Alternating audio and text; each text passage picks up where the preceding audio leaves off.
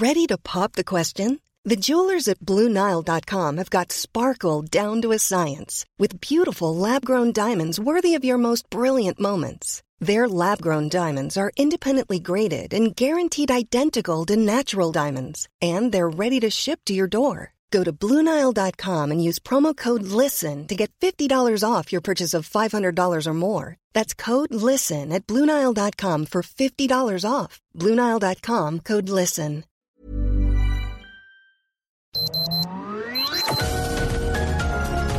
Heraldo Media Group presenta Sergio Sarmiento y Lupita Juárez. Información veraz y oportuna con un toque personal y humano. Por El Heraldo Radio donde la H suena y ahora también se escucha.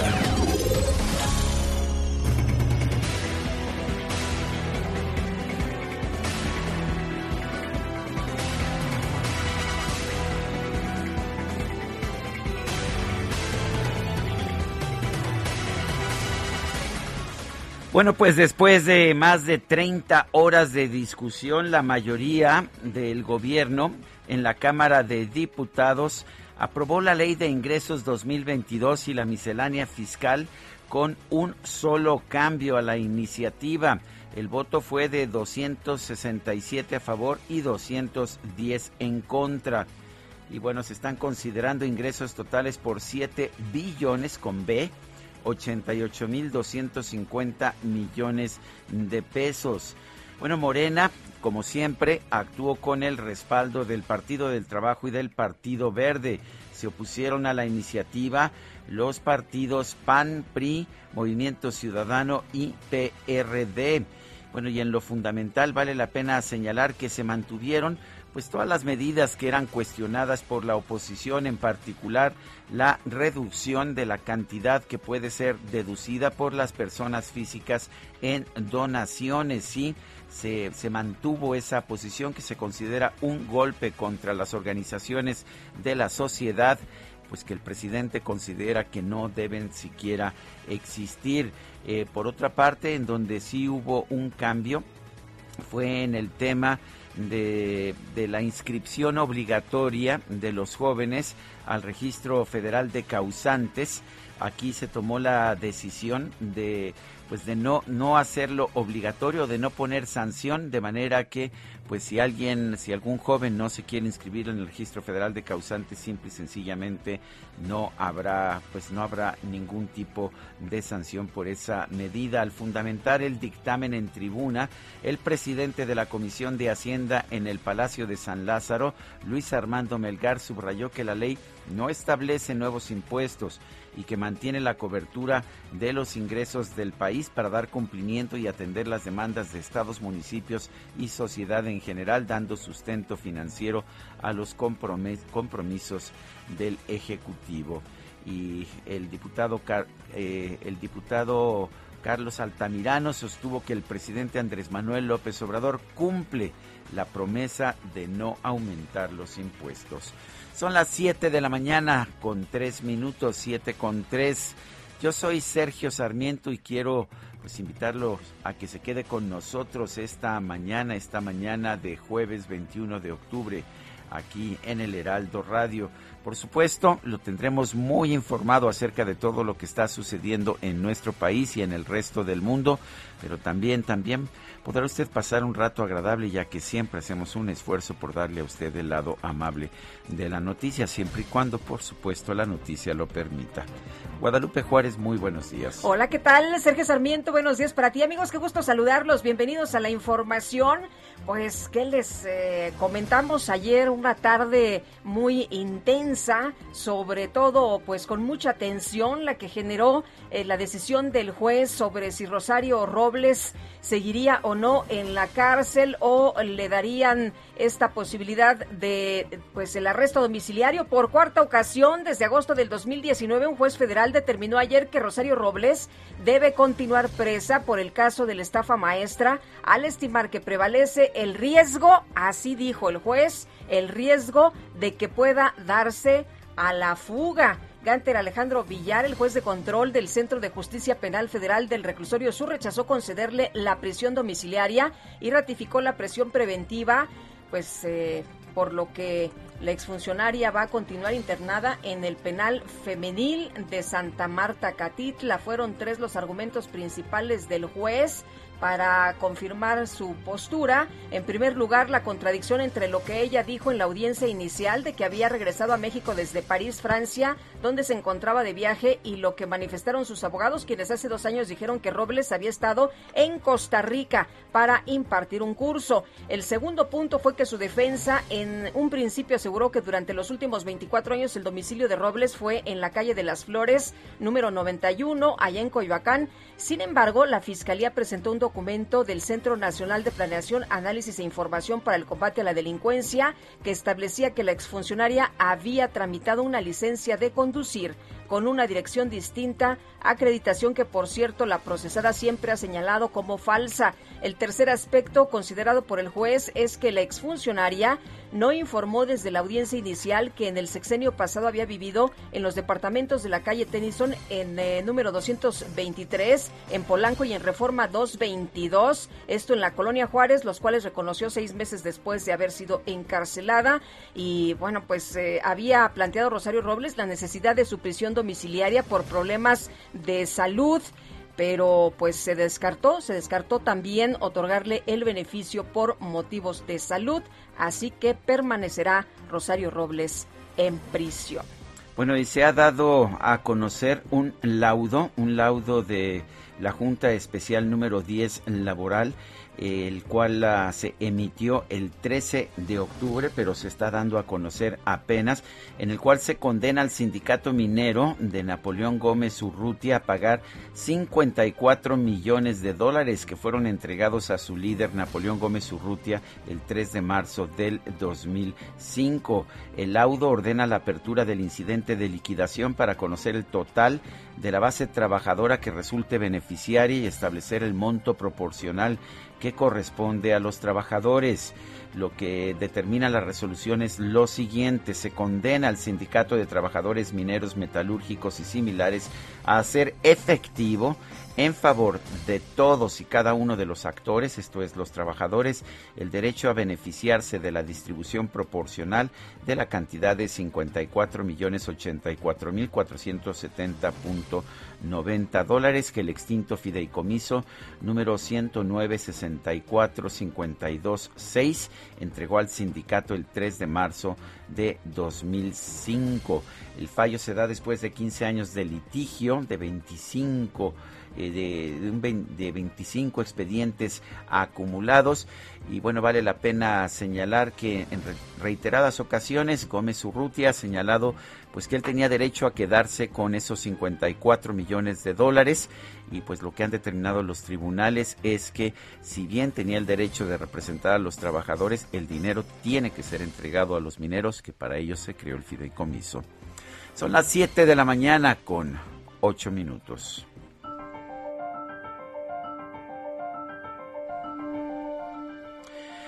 Porque es en el dar que recibimos. San Francisco de Asís.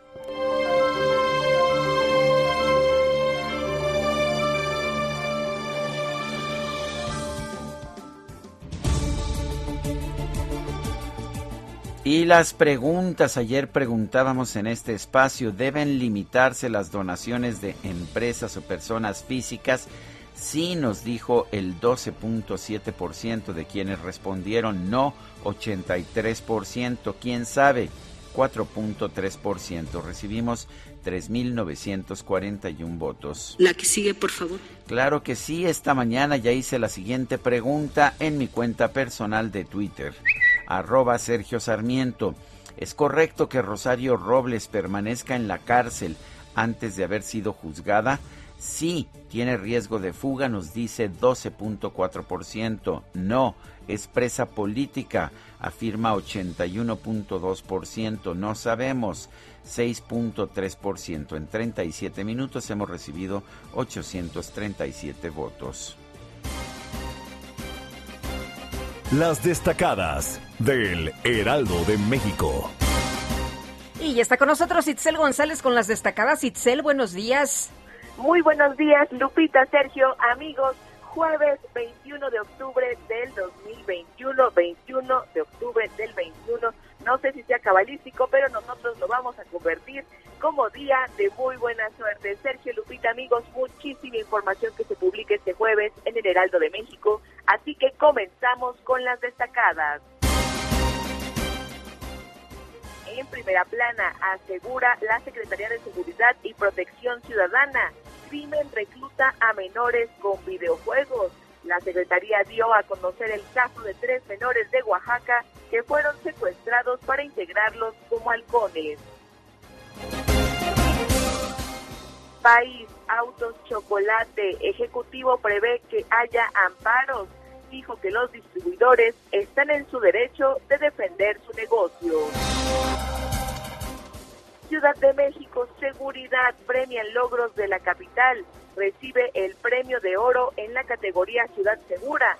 La percepción de inseguridad va a la baja, de acuerdo al INEGI, y López Obrador aplaude resultados de Claudia Sheinbaum. Estados, frontera sur, parte otra caravana el sábado. Retan al Instituto Nacional de Migración y a la Guardia Nacional 3.500 migrantes. Orbe, pandemia, alistan batalla por niños. Estados Unidos espera inocular a menores a partir de noviembre. Aprueban combinar antídotos. Meta, grita México, A21 se meten a la pelea. Los Pumas logran su primera victoria de visitante y están cerca de la zona de repechaje.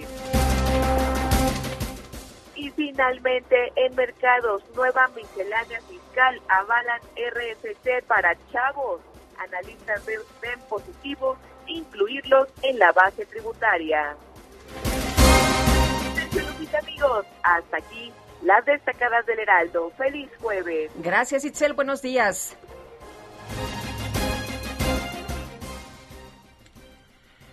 Y son las 7 de la mañana con 11 minutos. Vamos a un resumen de la información más importante de este jueves, 21 de octubre de 2021.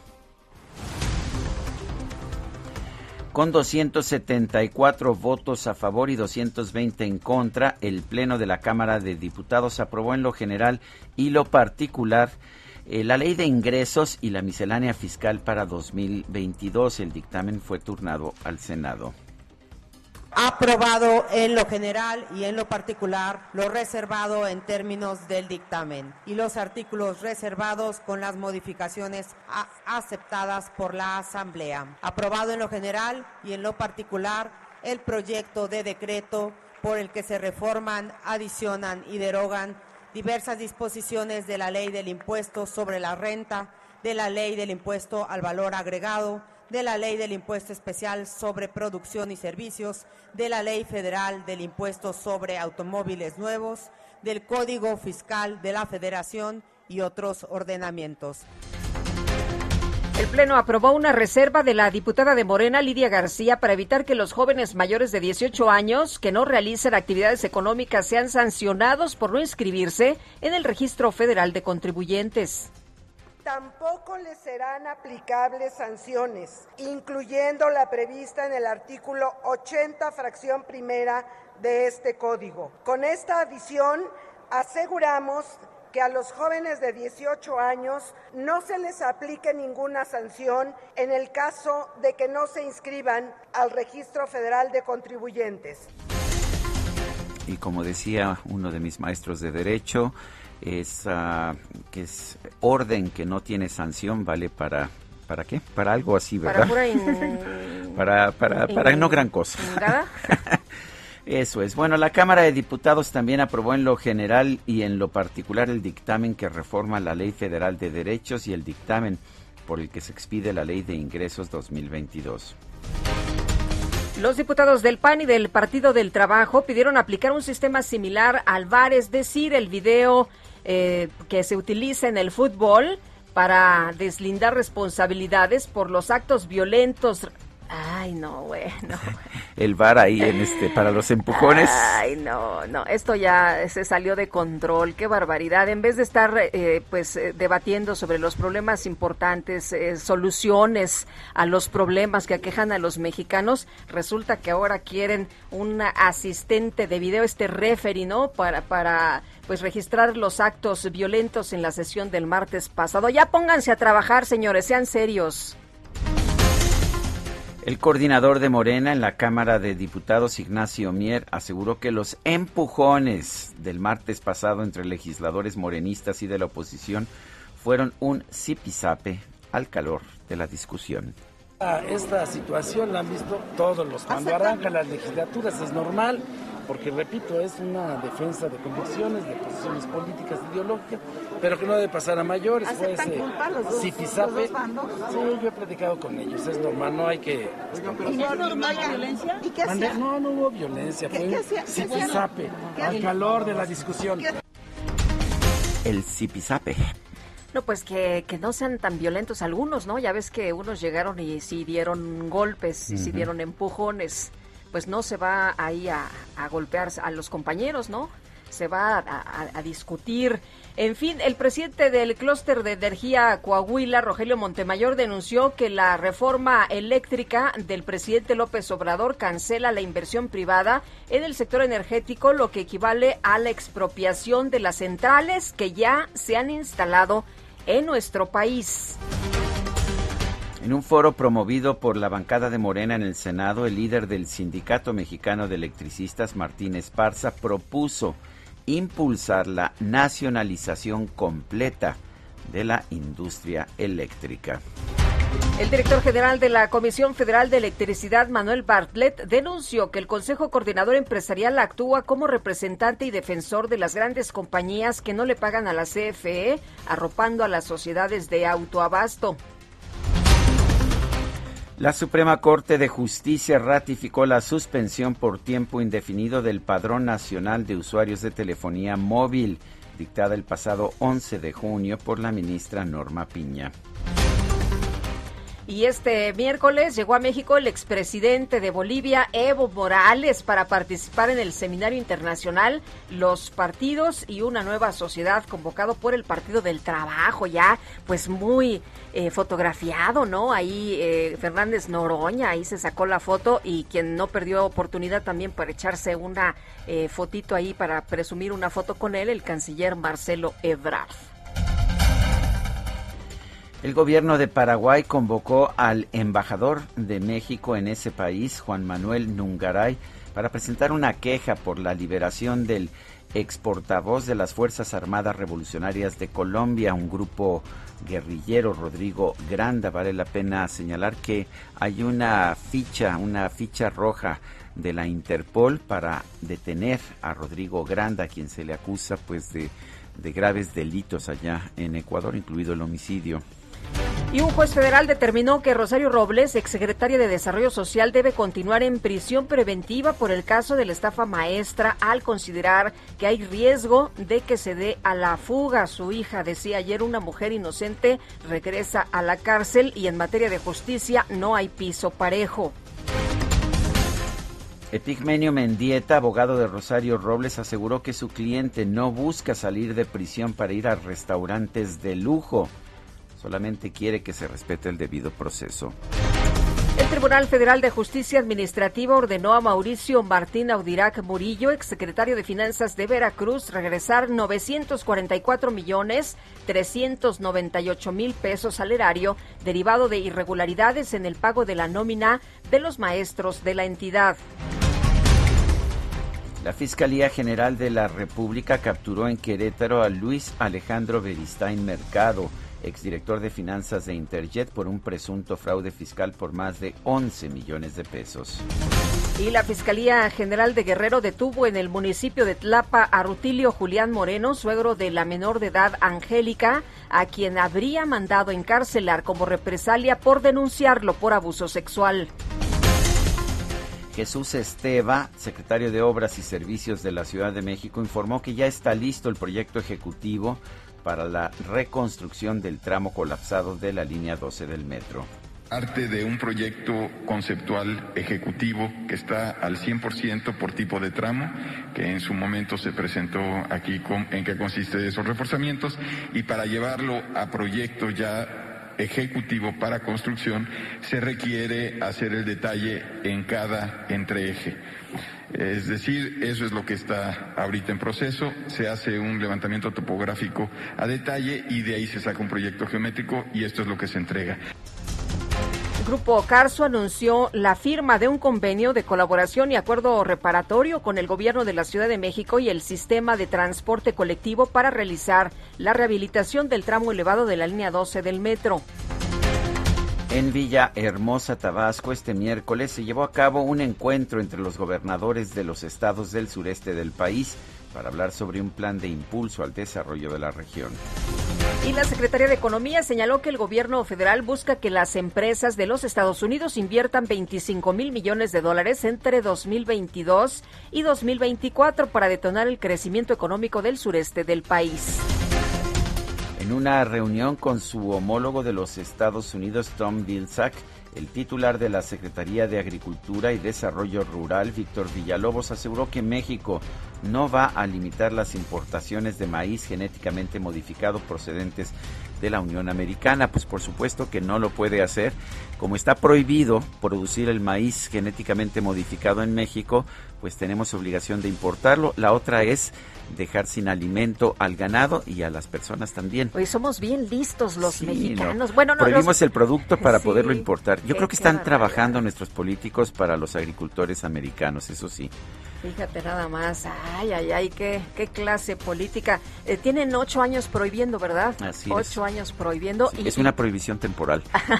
Oye, y, bueno, pensaban que ya este año podría haber alguna modificación, pero pues platicábamos hace unos días con eh, representantes de pues de, de estas em, organizaciones que, que eh, siembran em, o que impulsan eh, la siembra de, de estas eh, semillas genéticamente modificadas. Y bueno decían otra vez nos lo echaron para atrás. Pero qué tal la importación bueno, por otra parte, el secretario de Hacienda, Rogelio Ramírez de la O, se reunió con los ministros de Finanzas de la Alianza del Pacífico para dialogar sobre el panorama económico de la región y los retos para lograr la recuperación inclusiva y sostenible.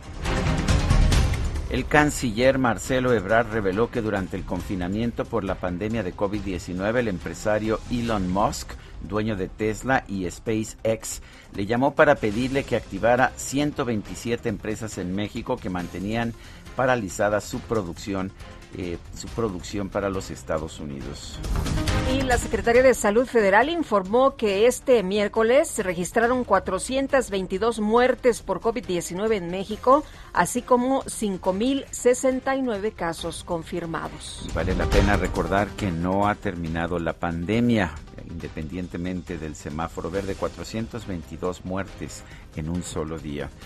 La Administración de Alimentos y Medicamentos de los Estados Unidos aprobó la aplicación de una dosis de refuerzo de las vacunas contra el COVID-19 de las farmacéuticas Johnson Johnson y Moderna. Y la Casa Blanca informó que ya prepara un plan para vacunar contra COVID-19 a todos los niños de 5 a 11 años una vez que se autorice la aplicación de la vacuna de Pfizer en este sector de la población.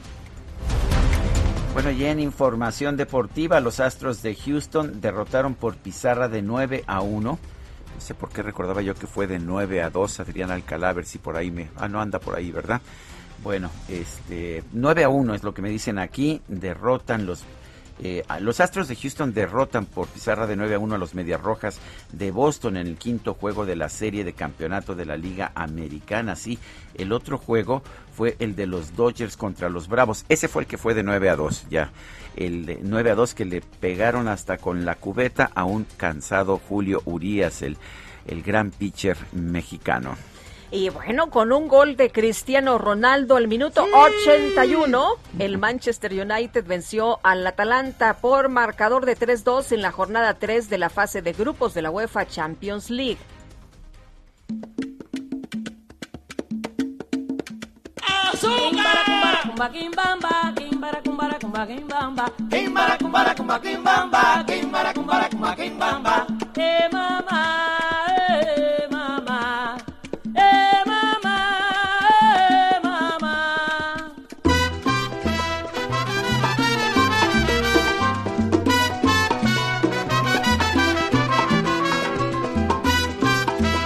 Glorioso el día en que nació la reina del azúcar, la guarachera de Cuba, Celia Cruz.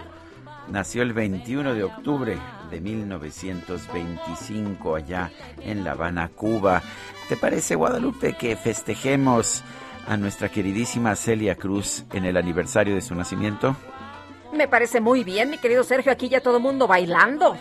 Desprecio pues escuché que nos dijo la productora. Dijo, vamos a un corte, pero... Apúrenle. Este, regresamos un momento más. rumba buena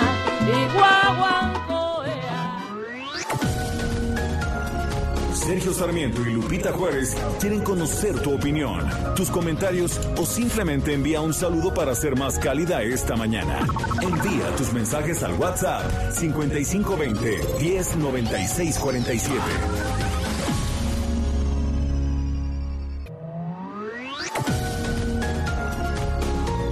Continuamos con Sergio Sarmiento y Lupita Juárez por El Heraldo Radio.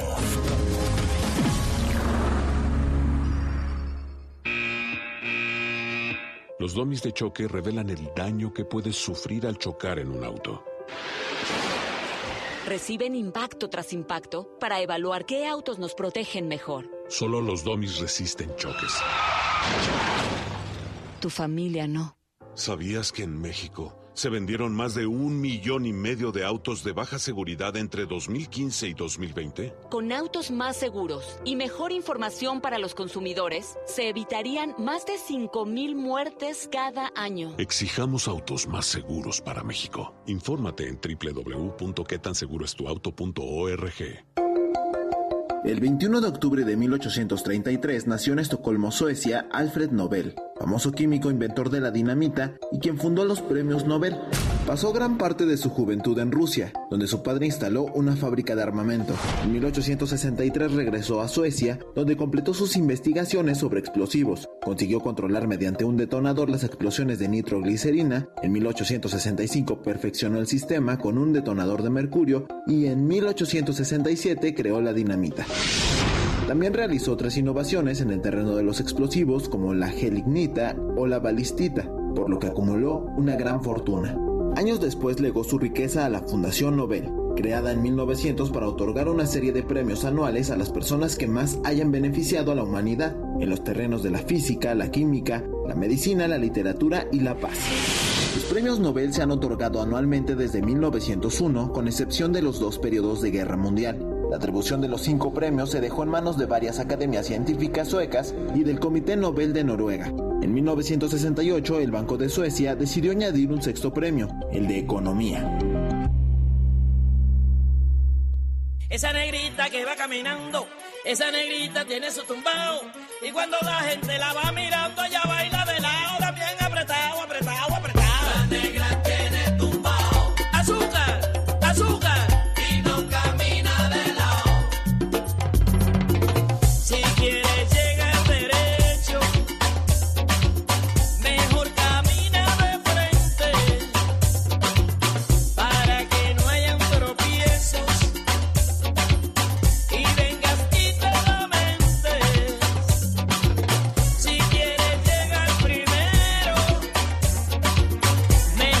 Pues sí, mi querida Guadalupe, la negra tiene tumbao. Y bueno, si la negra tiene tumbao, pues uno qué puede hacer? Uno está indefenso completamente contra el tumbao de la negra. Eran tiempos eh, de una en que una cantante de raza negra podía hablar de que la negra tiene tumbao sin que la trataran de censurar por no ser políticamente correcta. La verdad es que escuchar a Celia Cruz es extraordinario esta cantante cubana se lanzó al estrellato como, como intérprete, como cantante de, un grupo muy popular allá en Cuba, la Sonora Matancera. Y bueno, de ahí, de ahí ah, fue, tuvo un, gran impacto durante, durante años.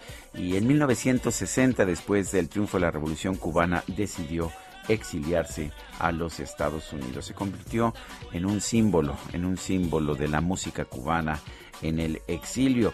Fue una de las principales artistas de la Fania All Stars, eh, que fue la disquera que dio origen a la salsa allá en los años 60 y 70.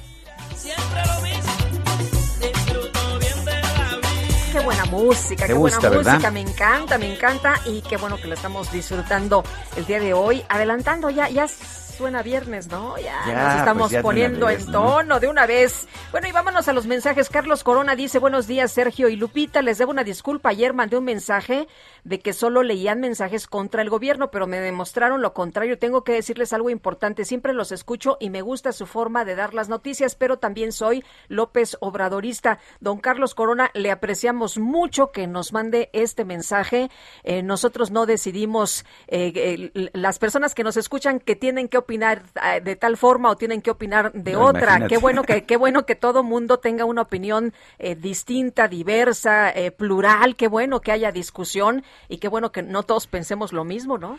Bueno, una persona amiga me pregunta por WhatsApp y qué significa tumbao, qué significa que la negra tiene tumbao, significa que tiene ritmo, eso es lo que significa tumbao por la eh, que tiene sentimiento, que tiene, pues que tiene ritmo, eso es lo que significa.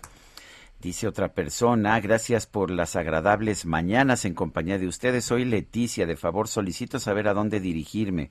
Hay una empresa, tienen muchos trabajadores y no les dan seguro social. Eh, los dan de alta y luego se los quitan, ya hay maltrato a los trabajadores, no les pagan completo. ¿A dónde me dirijo? Mi hermano trabaja ahí, no se atreve a hacer algo por no perder su trabajo. Oye, pues puede denunciar de manera anónima directamente al Instituto Mexicano del Seguro Social. O puede hacerlo también a la Procuraduría del Trabajador dentro de la Secretaría del Trabajo. Bueno, el juez de control del Centro de Justicia Federal del Reclusorio Sur de la Ciudad de México, Gánter Alejandro Villar Ceballos, decidió mantener la medida cautelar de prisión justificada impuesta a Rosario Robles, ex titular de la Secretaría de Desarrollo Social. Lo anterior porque prevalece, dijo el juez, un alto riesgo de fuga. Así fue como lo clasificó el día de ayer. Y Diana Martínez, nos tienes todos los detalles. Adelante. Así es, Sergio Lupita, muy buenos días. La exsecretaria de Desarrollo Social, Rosario Robles, nuevamente falló en su intento por enfrentar su proceso penal en prisión domiciliaria. Ayer el juez eh, Gánter Alejandro Villar Ceballos determinó que existe un elevado riesgo de fuga, por lo que la exfuncionaria debe permanecer en la cárcel femenil de Santa Marta, Acatitla. Además, el juzgador también consideró que el deterioro del estado de salud de Robles no es un obstáculo para que ella permanezca en prisión, pues cada que tenga alguna cuestión al respecto, cada que se sienta mal, ella puede acudir ante un juez de ejecución para solicitarle medidas. Villar Ceballos señaló que la prisión domiciliaria en algún momento del proceso penal le facilitaría a Robles los medios para abandonar el territorio nacional. La audiencia duró aproximadamente tres horas Posteriormente, cuando concluyó la diligencia judicial, Epigmenio Mendieta, abogado de, de, la exfuncionaria, señaló que el juez analizó diversos puntos, entre estos el viaje a Europa que realizó Robles. El juez consideró que existe una contradicción entre lo que dijo su defensa y la imputada sobre la causa por la que Robles salió del país. Mendieta también aseguró que, eh, a pesar de que a la Fiscalía General de la República y a la defensa no se les permitió el debate, Robles sí pudo hacer uso de la voz y señaló al juez que no busca su libertad para ir a restaurantes lujosos. Como, como otros, ¿no? Como Lozoya, por ejemplo, que está, que está libre. Efectivamente, eh, hay otros que vale la pena señalar que lo que se le ha decretado nuevamente es la la prisión preventiva justificada quiere decir que a pesar de que la ley no lo contempla de oficio, no es una prisión preventiva oficiosa, el juez encuentra justificaciones. Lo curioso del caso es que eh, por ejemplo, ella sí se presentó desde un principio a declarar voluntariamente ante el juez, a pesar de que estaba fuera del país, no solamente no se quedó fuera del país, sino que vino a México, mientras que Emilio Lozoya, que sí va a restaurantes lujosos, sí se escapó, sí se fugó, y tuvieron que traerlo a México en un proceso de extradición y una vez que llegó a México sí se le dio la, la libertad provisional, de manera que parece que la ley se aplica distinto a los enemigos del régimen que a los colaboradores. En fin, después de que un juez negó suspenderle la prisión preventiva a Rosario Robles, el presidente López Obrador negó que se trate de una venganza. Vamos a escuchar. Es una decisión del Poder Judicial, de los jueces, de ellos depende. Y por lo que corresponde al Ejecutivo no hay ninguna eh, venganza. Nosotros no hacemos eso. Eso es inmoral, es indigno. Eso le resta a cualquiera autoridad. Y para nosotros lo más importante es la autoridad moral. De parte del Ejecutivo no hay persecución a nadie, no se denuncia a nadie por consigna política y estos asuntos los trata en primera instancia la Fiscalía, que es un poder autónomo, y luego el Poder Judicial. Bueno, pues es la posición del presidente de la República que dice que no hay venganza en el caso de Rosario Robles. Recordemos que eh, el, quien era pareja sentimental de Rosario Robles en 2004, Carlos Ahumada, dio a conocer videos de René Bejarano y Carlos Imas, que eran integrantes importantes del PRD cuando pues eh, Andrés Manuel López Obrador era parte del PRD, recibiendo dinero, recibiendo dinero para las campañas políticas, de manera que pues eso es lo que se ha cuestionado. Bueno, vamos, vamos con otros temas. Vamos a otros temas. Efectivamente, la Fiscalía de Guerrero anunció la detención de Rutilio N., el hombre que intentó violar a Angélica, esta menor de edad, a la que compró por 120 mil pesos para que se casara con su hijo allá en Cochuapa, el Grande, en el estado de Guerrero. Y Petra Martínez Vázquez es tía de Angélica. Platicamos hace apenas unos días con eh, la señora Petra, quien agradecemos que de nueva cuenta nos tome la llamada. Doña Petra, ¿cómo ve usted esta decisión, esta decisión de la fiscalía de detener a, Rutilio, el eh, suegro de, Angélica? Pues están cumpliendo con su deber en, este, la autoridad por la por el delito cometido. Eh, ¿Se siente más tranquila, señora Petra, ahora que pues que se ha emitido esta orden de detención en, en contra de Rutilio? Pues no me siento tranquila porque pues este allá la venganza, eh, aunque esté la gente detenida, los familiares investigan, buscan a uno y pues este privan de vida a uno porque defiende a uno a su familiar y yo pues ahorita con todo esto me siento pues no me siento contenta porque pues no tengo eh, la protección cautelar de nadie eh, he hablado con el gobierno, he hablado así en la prensa de que pues el gobierno haga algo y dé algo de protección porque pues la verdad nosotros como es costumbre de indígena no es costumbre de leyes allá no saben de leyes entonces ahorita ellos este pues al detener a esa persona pues ya la comunitaria se andan haciendo su ruido por ahí para detener a uno de nosotros acá también. Doña Petra, ¿cómo está usted? ¿Cómo, cómo eh, va llevando la, vida cotidiana? Cuéntenos, eh, nos decía usted que está amenazada por algunos miembros de la comunidad.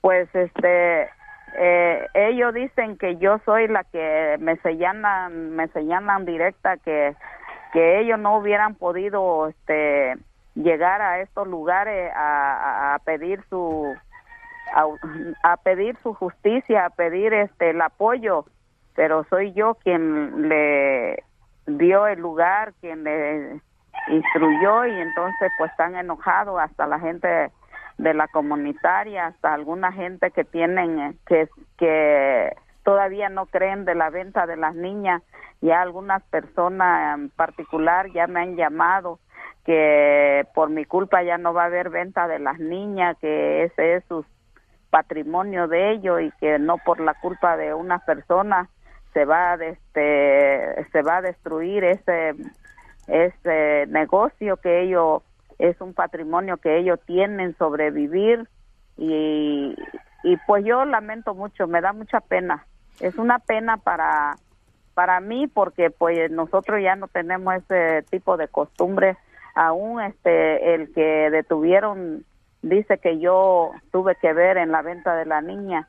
Y eso no es cierto. Yo nunca jamás he tenido ni una culpa porque no estoy de acuerdo con la con la costumbre de ellos. Yo también tuve tres hijas que se fueron por su gusto a la edad que tenían que irse, a la edad de 18, de 20 años que tenían que irse, se fueron por su gusto, pero pues nosotros ya no tenemos esa costumbre de andar este eh, ahora sí de vendiendo a las niñas, ¿no? Explotación de las niñas, de la venta de las niñas. ¿Qué, piensa Yo usted? No soy de esa idea. ¿Qué piensa usted? Sí, ¿qué piensa usted precisamente de que alguien diga que es propietario, que, que una niña es su patrimonio y que la puede vender? ¿Usted qué piensa de eso? Pues yo pienso que las niñas nunca deben ser venta porque deben de estudiar. Alguna niña, aunque sea indígena, pueden superarse, pueden hacer este alguien en la vida, nada más que pues le cortan su este futuro, le quitan eso de no estudiar porque no no no van a llegar a ser nadie. Y eso es siempre de que las niñas no estudian porque pues ellos piensan que las niñas no valen, no aún ha habido mucho ya avanzado la ciencia de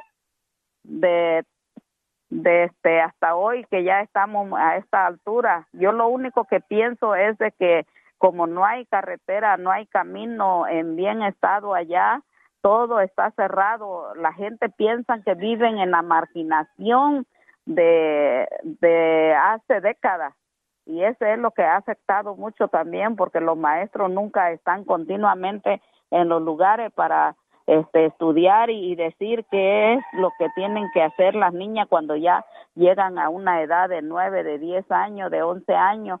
Me da mucha tristeza porque anteriormente decían todavía que las niñas cuando llega el tiempo de su muestra, demostración de, de que las niñas tienen que este, ya desarrollarse por ella misma, cuando ya empieza su menstruación, entonces ya las niñas ya no sirven, ya este ya están desniñadas, ya son ya esas ya no se pueden casar porque pues ya no pues ya no son niñas. Y ese eso es lo que este yo pienso que alguna gente todavía tienen esa mentalidad de que llevarse una niña de 11, de 12 años pues es suya totalmente, es ellos son lo que pues la hacen mujer, la hacen bueno, qué sé yo, ¿verdad? De decirle muchas cosas, me da mucha tristeza, mucha pena, mucha... Pues eso es lo que yo tengo que decir porque ya el gobierno debería de, ahora sí, de apoyar totalmente en la montaña, que haya carretera, que haya un futuro, un, un lugar más estable para la niñez, que ya haya un cambio de vida, que haya maestro. Precisamente por eso los maestros nunca están en esos lugares. Nomás van dos días, un día para que les sellen los comisarios y ellos puedan cobrar su sueldo. Y no están en los lugares de los pueblos por la distancia y por los lugares, por los caminos que están mal. Y este yo no sé cómo vean ustedes, yo creo que desde allí está mal el gobierno que no quiere aplicarle los recursos a la a la infraestructura carretera para que haya este pues mejoría, ¿no? Pues que sí. haya un cambio verdadero. Pues sí, tiene usted los- razón, doña Petra, y le agradecemos que nos haya tomado la llamada, le agradecemos que haya platicado también esta mañana con nosotros. Muy buenos días.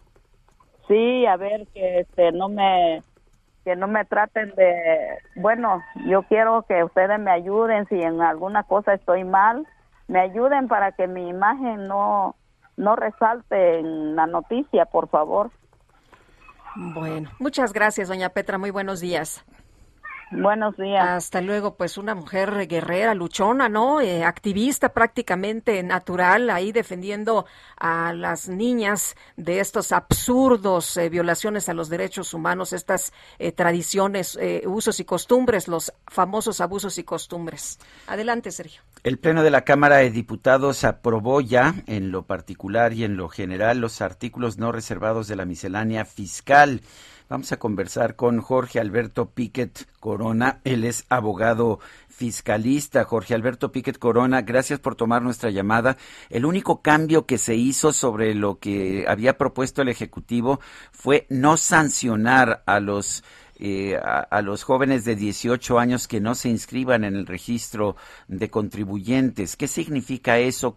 ¿Cuáles van a ser las consecuencias?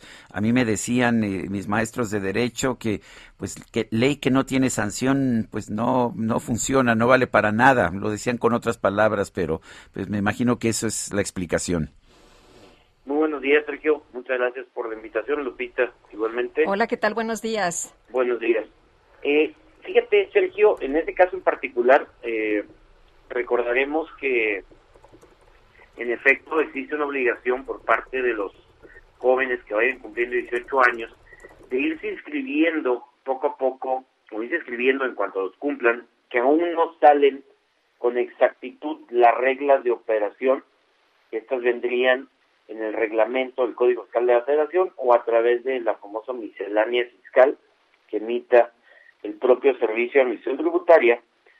Y en efecto, este, esta, esta reforma pretende obligar a que quienes vayan cumpliendo 18 años, el de inscribirse en el RFC. Yo en lo personal, yo tengo mis dudas de sobre si vaya a pasar esta reforma a Código de la Federación, toda vez que es, vamos a decirlo, muy poco electorera y, creo que, que sí viene ahora sí a perjudicar a, todo aquel que, que pueda tener una credencial de elector. Esta reforma, como te lo he venido mencionando, pues pretende obligar a aquellos que vayan cumplir 18 años a inscribirse en el Registro Federal de Contribuyentes. Lo que la nota, y cuando ya te pones a leer las letras pequeñas, que te dice que no será sancionado, no es que no sea sancionado el hecho de que no te inscriba, eso sí será sancionado. Lo que te da la oportunidad, este, eh, eh, esta modificación que se está pretendiendo hacer, es en el hecho de que te des de alta en el RCC, pero sin actividad económica y no tendrás la obligación de presentar declaraciones mensuales, anuales. A ver, bueno, aquí hay que apuntar entonces y subrayar porque eh, hay eh, la, la, idea de que ya no pasa nada, ¿no? Del que no se quiere inscribir, no se inscribir. Lo que nos estás diciendo, Jorge, es que aguas con esto, sí se van a tener que inscribir los muchachos de 18 años. Así es, sí se van a tener que inscribir. Recordarás que cuando tú te inscribes en el Registro Federal de Contribuyentes, pues pones tus actividades, ¿no? Sabes que soy abogado, soy contador, soy médico, tengo un pequeño mercadito, ¿no? Este, eh, y ya dependerá de cada actividad económica en, en el el régimen que te deberás de inscribir. Entonces, ahora lo, lo que se aprobó dentro del Pleno es que te vas a tener que inscribir, ¿no?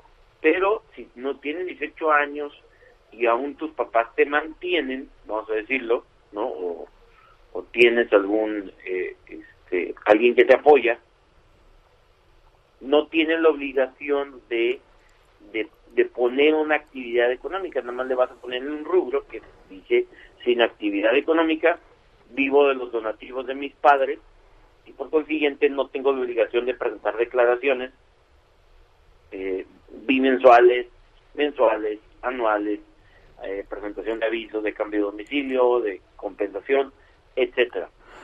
No te van a multar porque pues obviamente no tienes la obligación de presentar declaraciones, pero sí te van a poder sancionar. lo que no dicen es que sí te van a poder sancionar si no te eh, inscribes cuando cumple 18 años. Jorge, Jorge Alberto, hay un punto que no se ha discutido mucho de esta iniciativa que a mí me llamó la atención y es que criminaliza a los contadores que no denuncian a sus clientes. Eh, cuando tienen alguna sospecha, cuando presumen que pudiera haber algún tipo de ilegalidad en, ah, pues en lo que están haciendo sus clientes. Eh, ¿Te parece correcta esta decisión? No, claro que no. Desde los últimos años, el, el, el, el, Servicio de Administración Tributaria y, el, y la Cámara de Diputados, es decir, los legisladores, han querido eh, poner mayores obligaciones a, a, los contadores públicos, pero e, está muy chistoso cómo la autoridad pretende, por un lado, ponerle más obligaciones a los contadores públicos y por otro lado decirle al contribuyente que no necesita un contador. Si tú te fijas, las últimas reformas que ha habido a la ley impuesto a la renta, a códigos de la federación, estas pretenden, eh, y, en, y en la publicidad te, te lo dicen, no necesitas un contador para hacer régimen de incorporación fiscal. O no vas a necesitar un contador para el nuevo régimen de confianza.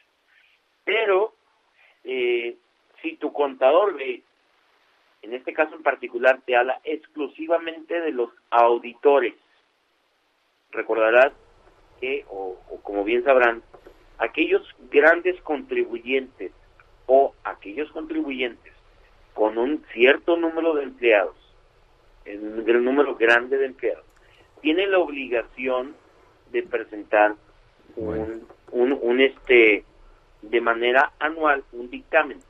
Entonces, serían esos serían esos casos nada más. Es que vamos a tener que irnos a un corte, Jorge Alberto, entonces quiero como redondear. Sería nada más en el caso de los grandes contribuyentes que son sujetos de auditoría.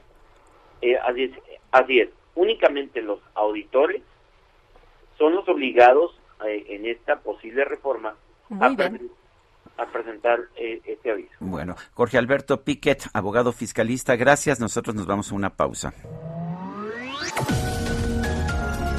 Sergio Sarmiento y Lupita Juárez quieren conocer tu opinión, tus comentarios o simplemente envía un saludo para ser más cálida esta mañana. Envía tus mensajes al WhatsApp 5520 109647.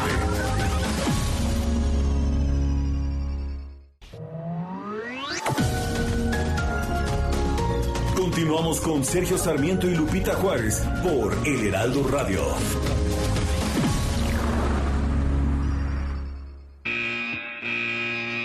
Los domis de choque revelan el daño que puedes sufrir al chocar en un auto. Reciben impacto tras impacto para evaluar qué autos nos protegen mejor. Solo los domis resisten choques. Tu familia no.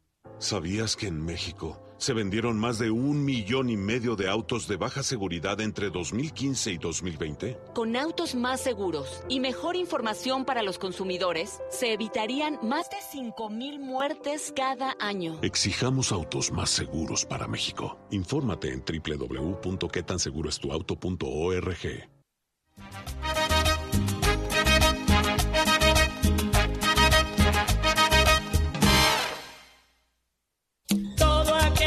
piense que la vida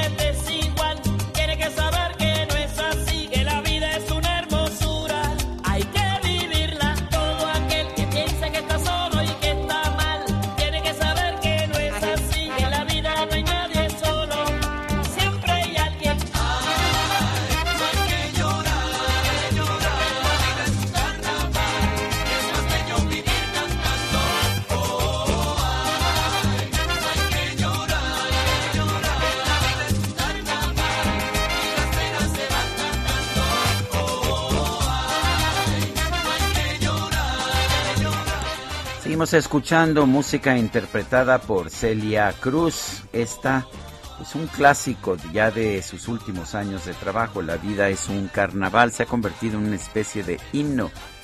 Y bueno, pues nosotros escuchamos la canción y por supuesto la bailamos y la festejamos porque sí, la vida es un carnaval.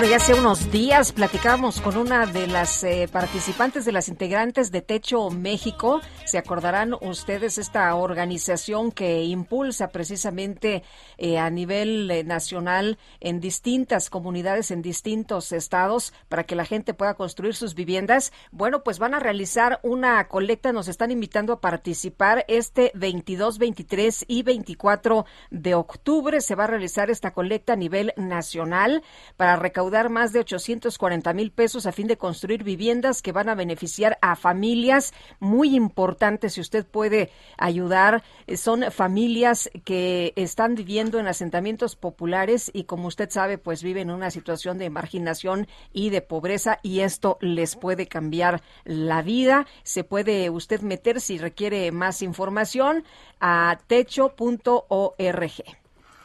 Son las 8 de la mañana con tres minutos. Vamos al clima.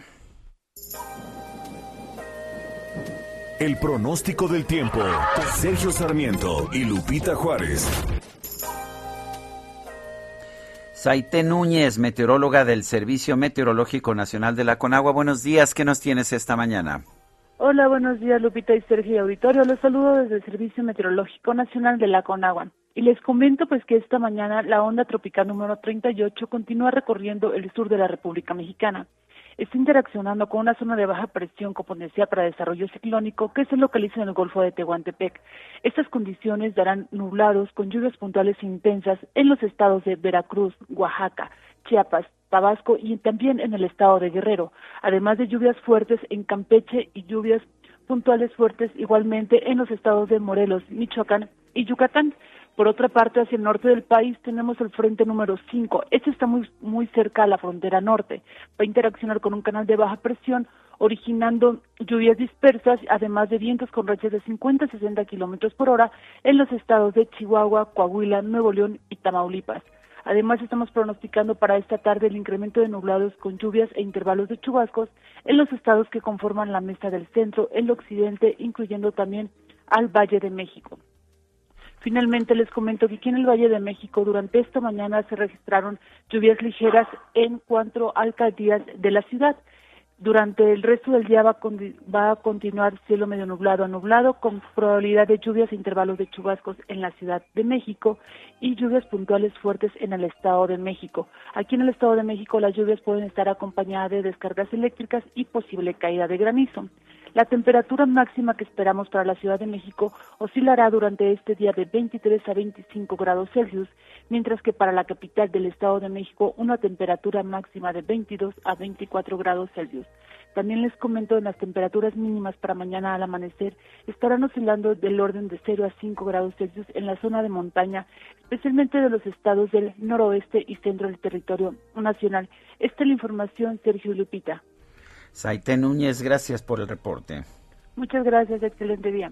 Gracias igualmente. Bueno, y por otra parte, el Tribunal Federal de Justicia Administrativa ordenó a Mauricio Martín Audirac Murillo, exsecretario de Finanzas de Veracruz durante el mandato de Javier Duarte, regresar 944 millones 398 mil pesos al erario. El exfuncionario fue denunciado por la Auditoría Superior de la Federación por irregularidades cometidas en su encargo y detectadas en la revisión de la cuenta pública 2014. La Sala Superior del Tribunal consideró que Audirac Murillo ocasionó un daño a la hacienda pública por dicho monto derivado de irregularidades en el pago de la nómina de los maestros de la entidad. El Consejo General del Instituto Nacional Electoral validó los resultados de la consulta popular del pasado primero de agosto, donde se proponía enjuiciar a los expresidentes. Elia Castillo, cuéntanos. Muy buenos días, Sergio Lupita, los saludo con gusto. Pues así es, el día de ayer en sesión extraordinaria el Consejo General del Instituto Nacional Electoral pues ya validó estos resultados, los, los resultados finales de la, esta consulta ciudadana en la que recordemos pues se le preguntó a la ciudadanía si se debería o no enjuiciar o iniciar, perdón, un proceso de investigación relacionado con las acciones de los actores del pasado. Eh, lo anterior luego de que la Sala Superior del Tribunal Electoral del Poder Judicial de la Federación pues ya resolvió todas las impugnaciones que había respecto a este tema. Les comento que la, actual, la autoridad electoral, en este caso el consejero presidente Lorenzo Córdoba, señaló que aunque la participación ciudadana fue del 7.11%, pues es una cifra histórica que más de 6.6 millones de personas hayan emitido su opinión, toda vez que esta cifra representa el mayor número de ciudadanos que han participado en una consulta popular. En este sentido, el consejero presidente aseguró que el instituto eh, pues no escatimará su capacidad técnica y profesional para llevar a cabo cualquier ejercicio, eh, como promete eh, hacerlo en este caso, eh, en el caso de que proceda nuevamente una consulta popular para el año para el próximo año y también un eventual ejercicio de revocación de mandato que recordemos pues ya ah, señaló el Instituto Nacional Electoral que en caso de realizarse sería el 27 de marzo del próximo año. Comento que eh, pues el, el consejero presidente eh, afirmó que el trabajo que realiza el Instituto Nacional Electoral y el trabajo que realizó en torno a esta consulta popular del primero de agosto, pues acredita una vez más el profesionalismo y el compromiso de la autoridad electoral con los mecanismos, eh, mecanismos democráticos reconocidos en la Constitución. El eh, consejero presidente pues fue enfático que si había algún tipo de duda o especulación sobre la certeza de la consulta y los resultados, pues el instituto por eso realizó un conteo rápido en el que se dieron a conocer las estimaciones la misma noche de la consulta. Bueno, por lo pronto este, estos resultados se turnarán ya a la Suprema Corte de Justicia de la Nación. Este es el reporte que les tengo. Muy bien, pues muchas gracias, Elia. Muy buen día. Buenos días. El canciller Marcelo Ebrard dio la bienvenida a México al expresidente de Bolivia, sí, a Evo Morales, que regresó a nuestro país. Y París Salazar, cuéntanos, buenos días. Buenos días, Lupita, Sergio, amigos, amigos de de México. Aquí es el secretario de Relaciones Exteriores, Marcelo Ebrard, dio la bienvenida a México al expresidente de Bolivia, Evo Morales. Marcelo Ebrard le dio la bienvenida a México y le transmitió un abrazo solidario del pueblo mexicano. Ayer por la tarde Evo Morales y Marcelo Ebrard se reunieron y el boliviano le agradeció las denuncias que hizo el gobierno de México contra la irrupción democrática en Bolivia y también por salvarle la vida hace dos años. Afirmó que fue una alegría agradecerle este gesto al secretario Marcelo Ebrard y le expresó también su gratitud. Evo Morales visita a México invitado por el Partido del Trabajo para participar en el seminario internacional Los Partidos y una nueva sociedad. El líder boliviano señaló que será una linda experiencia compartir sus eh, conocimientos con distintos movimientos políticos de orientación liberadora. Evo Morales recibió asilo político en México en noviembre de 2019 tras su salida del país sudamericano. Ayer por la tarde también Evo Morales se reunió con los líderes, eh, con el líder nacional del PP, Alberto Naya, y con diputados federales, senadores, entre ellos Gerardo Fernández Noroña. Esta es la primera vez que Evo Morales regresa a México tras recibir asilo político en México y, después de haber salido en diciembre de 2019. Este seminario internacional se realizará los días jueves, viernes y sábado. Sergio Lupita, esta es la información. Muy bien, muchas gracias, París. Buenos días. Hasta luego, muy buenos días. Pues ya ayer posteaba eh, Gerardo Fernández Noroña, ¿no? Su fotografía ahí muy contento, por supuesto, al lado de Evo Morales y también Marcelo Ebrard posteó en su cuenta de Twitter esta fotografía dándole la bienvenida a Evo Morales. Son las 8 de la mañana con 11 minutos. Vamos con el Químico Guerra. El Químico Guerra con Sergio Sarmiento y Lupita Juárez. Químico Guerra, ¿qué nos tienes esta mañana? Adelante, buen día. ¿Quieren que les cuente un sueño? adelante, por supuesto. Fíjense que científicos alrededor del mundo, y en realidad todos nosotros, de Lupita, hemos soñado por décadas con aparatos y accesorios electrónicos que no necesiten baterías y que no tengan que recargarse. Ya ven que les he estado comentando avances muy importantes en que ya hay eh, pues eh, accesorios, ¿verdad?, que se van a cargar una vez cada semana, una vez cada 15 días, etcétera, modificando totalmente esta cuestión de la recarga constante de los celulares, por ejemplo. Pero qué tal que hubiera aparatos que no necesiten batería y que no tengan que recargarse pues es un sueño, ¿no? Pues fíjense que ahora investigadores de la Universidad de Waterloo han dado un gran paso en la manufactura de aparatos inteligentes que no requieren de una batería para operar. Imagínense, además ya ven que el peso muchas veces de muchos de estos gadgets es la batería precisamente. Usando una dirección IP para la conectividad con el Internet, conocido como el Internet de las Cosas, el IoT, estos aparatos pueden operar sin una batería se reducen los costos de mantenimiento y le permite al aparato operar sin estar conectado a la corriente eléctrica, o sea, no se tienen que conectar y además pues no tienen batería, no tienen que recargarse. Los doctores Yu Wang y Omid Abari de la Escuela de Ciencias Computacionales en Waterloo han diseñado un mecanismo para hackear los tags de identificación de radiofrecuencia. Esos son esos listoncitos que tienen como un código de barras que van pegados muchas veces a muchos eh, objetos, ¿no? Eh, son unos listores eh, metálicos que contienen un pequeño chip y que se encuentran hoy en día en un sinnúmero de objetos, dándoles así la habilidad para censar su entorno. cuando uno por ejemplo, no ha pagado algo, ¿no? Y lo quiere sacar de la tienda que empieza a sonar la alarma, etcétera, ¿no? En su forma original, estos códigos solo proveen identificación y localización. Para darle al TAC ojos para ver, como quien dice, los investigadores lo hackearon con un fototransistor, o sea, le agregaron un fototransistor, un minúsculo sensor que responde a diferentes niveles de luminosidad. Al exponer este fototransistor a la luz, modificó las características de la antena del TAC de identificación de radiofrecuencia, lo que a su vez causó un cambio en la señal que va al lector.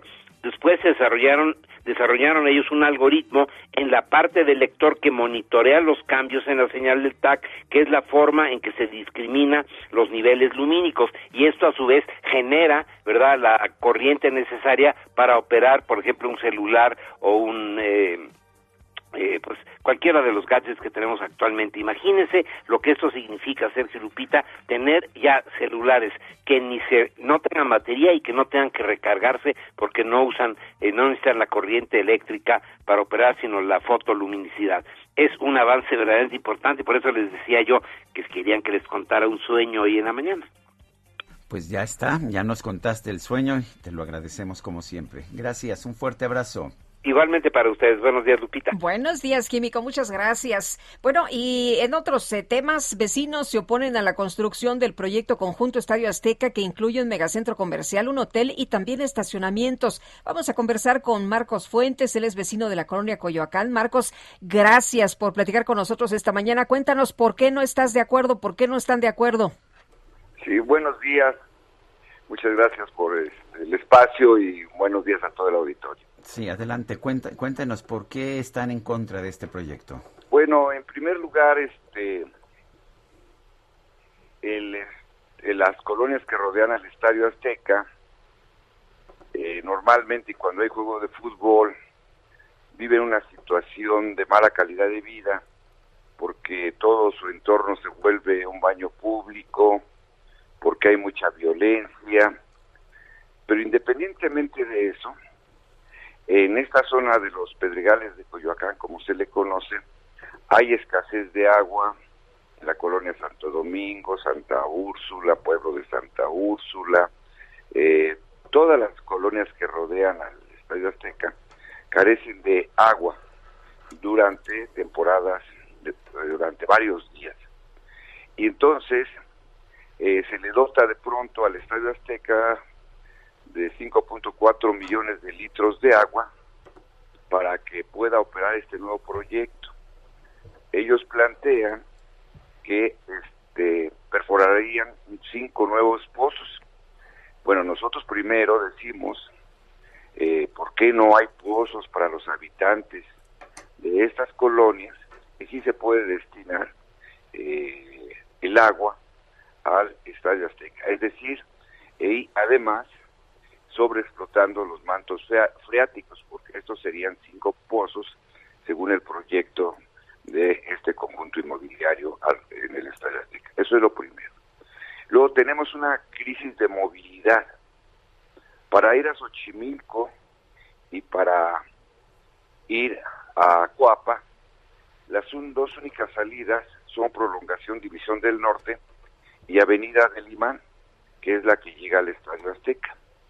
Avenida del Imán es tan angosta que tiene mini banquetas y tiene un camellón donde si uno se para, eh, eh, una parte del zapato queda flotando al aire.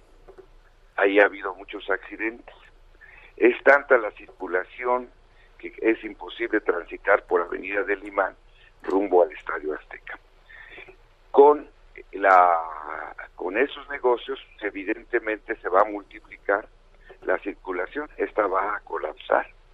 Eh, también el drenaje fue construido para casas habitación.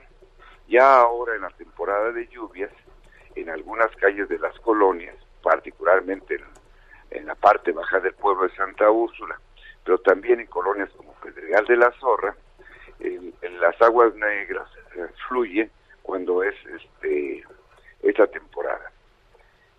Tenemos otro problema, la falta de seguridad. Eh, una vez que se instalan estos comercios, como es natural, por la presencia de los este, de, tanta gente, pues va a haber mucho más asaltos y van a aumentar la falta de seguridad en nuestras colonias. Estos son algunos de los elementos por los que estamos en contra de esa gran construcción. Colapsaría los servicios de esta parte del sur y además tomaría para su construcción eh, terrenos como el Parque Harlington, que es donde corren los jugadores, eh, hay corredores que se aprovecha muy bien, es un parque chico, pero muy bien aprovechado por los habitantes.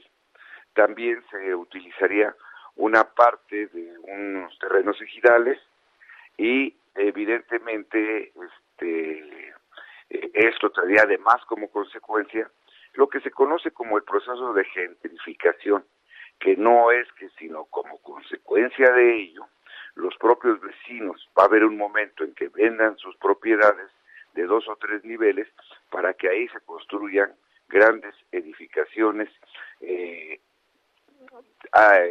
alejando a, eh, a, los, a, los, a los propietarios que hemos construido estas colonias.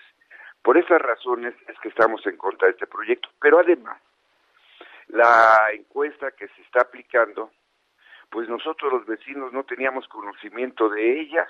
Consulta, ¿no? Nadie tenía conocimiento, no lo hicieron público, lo publicaron eh, en internet, pero nadie de nosotros, de los vecinos, lo sabía. Nos enteramos cuando ya faltaban pocos días de la consulta. La consulta está hecha por, para que al final la gente diga sí, te pregunta, ¿estás tú de acuerdo en que haya un centro comunitario? Pues va a preguntar uno sí. ¿Estás de acuerdo en que eh, se generen pozos para eh, extraer más agua? La gente va a decir sí. ¿Estás de acuerdo en que se haga una eh, planta potalizadora de, de aguas negras? Pues vamos a decir que sí. Lo que no nos están diciendo es que al final eso sí significan decir sí a la construcción de este gran proyecto. El Estadio Azteca le debe a la comunidad de los Pedregales mucho. Lo ha convertido en una gran cantina al aire público, una zona de violencia, y lo menos que tendría que hacer en este momento es construir en el área de su estacionamiento eh, pozos de reabsorción para eh, alimentar a los mantos freáticos y desde luego hacer una planta potabilizadora de aguas negras para eh, eh, evitar que el agua de consumo humano sea la que se utilice para sus servicios. Es por esa razón que estamos en contra de este proyecto. Muy bien. Pues, eh, don Marcos, muchas gracias por conversar con nosotros esta mañana. Muy buenos días. Les agradezco mucho. Estoy a sus órdenes. Hasta luego, Marcos Fuentes, vecino de la colonia Coyoacán. Bueno, pues ahí está. Es un tema eh, es un tema importante. Por otra parte, el desarrollo que se está planteando implica una inversión muy grande. Eh, implica también, como suelen ocurrir en estos casos, con una inversión también en la red hidráulica de la zona que podría ser beneficiosa. Bueno, estaremos al pendiente finalmente de lo que ocurra. Lo que dijo la jefa de gobierno de la Ciudad de México es que estos proyectos se deben consultar con la comunidad eh, yo creo que no se deberían consultar con la comunidad, se deben consultar con especialistas que son los que pues pueden tomar decisiones ah, eh, de esta naturaleza. Eh, los agravios de los vecinos me parecen importantes, tienen problemas de agua, entonces habría en todo caso que obligar a que se hiciera una inversión importante en el sistema hídrico y hay problemas de vialidad, también creo que es algo que la ciudad puede resolver, pero para eso se necesita dinero y se necesita invertir. El secretario de Gobernación, Adán Augusto López, se reunió con el presidente de la Junta de Coordinación Política del Senado, Ricardo Monreal, para revisar pendientes de la agenda legislativa. Misael Zavala nos informa. Adelante, Misael. Buenos días, Sergio. Buenos días, Lupita. Efectivamente, Sergio, tras una hora de reunión, en la que estuvo eh, el secretario de Gobernación, Adán Augusto López Hernández, con el presidente de la Junta de Coordinación Política, Ricardo Monreal, así como el presidente de la Comisión de Hacienda, Alejandro Armenta, pues se llegó a la conclusión de pues revisar la agenda legislativa pendiente que impulsarán antes del 15 de diciembre, principalmente lo referente a eh, la Ley de Ingresos 2022. Tras este encuentro privado en el Senado de la República, el senador Monreal dijo que han intensificado el diálogo con el secretario de Gobernación sobre los pendientes legislativos. Detalló que los encuentros con Gobernación eh, serán a partir de ahora cada 10 días y eh, bueno, serán, eh, según el, el, el, senador Ricardo Monreal, de buen ánimo, en buenos términos, sin dificultades, eh, ya que pues Adán Augusto López Hernández, según el senador morenista, es gente muy respetuosa, eh, y también eh, respeta al poder legislativo. Monreal reconoció que hay dificultades para construir acuerdos, ya que los partidos políticos están eh, pues más en posiciones inflexibles políticas y también eh, pues algunas eh, posiciones normales en este segundo eh, digamos en este segundo periodo ya de el gobierno federal en, en, ese sentido, el coordinador del grupo parlamentario manifestó que su partido no se va a prestar agresiones en el Pleno del Senado, ya que actuarán con respeto durante la aprobación de la ley de ingresos, que será la próxima semana. Esto luego de que en la Cámara de Diputados pues se registró algún choque entre morenistas y panistas. También dijo Monreal que eh, pues no le preocupa el debate duro ni ríspido, ya que pues eh, han sido opositores durante mucho tiempo y esperarán a la próxima semana a que se apruebe ya la ley de ingresos para el próximo año. Hasta aquí la información, Sergio Lupita. Gracias, Misael Zavala. Gracias, buenos días. Vamos a una pausa y regresamos.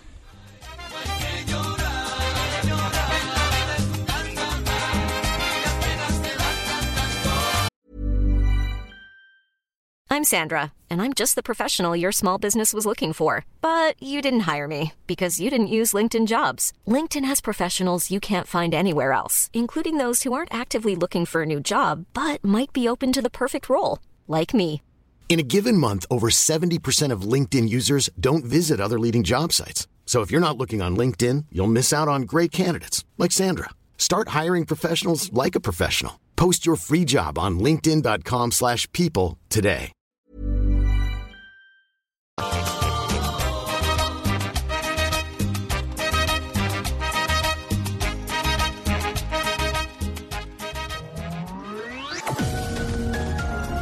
Sergio Sarmiento y Lupita Juárez quieren conocer tu opinión, tus comentarios o simplemente envía un saludo para hacer más cálida esta mañana. Envía tus mensajes al WhatsApp 5520 109647.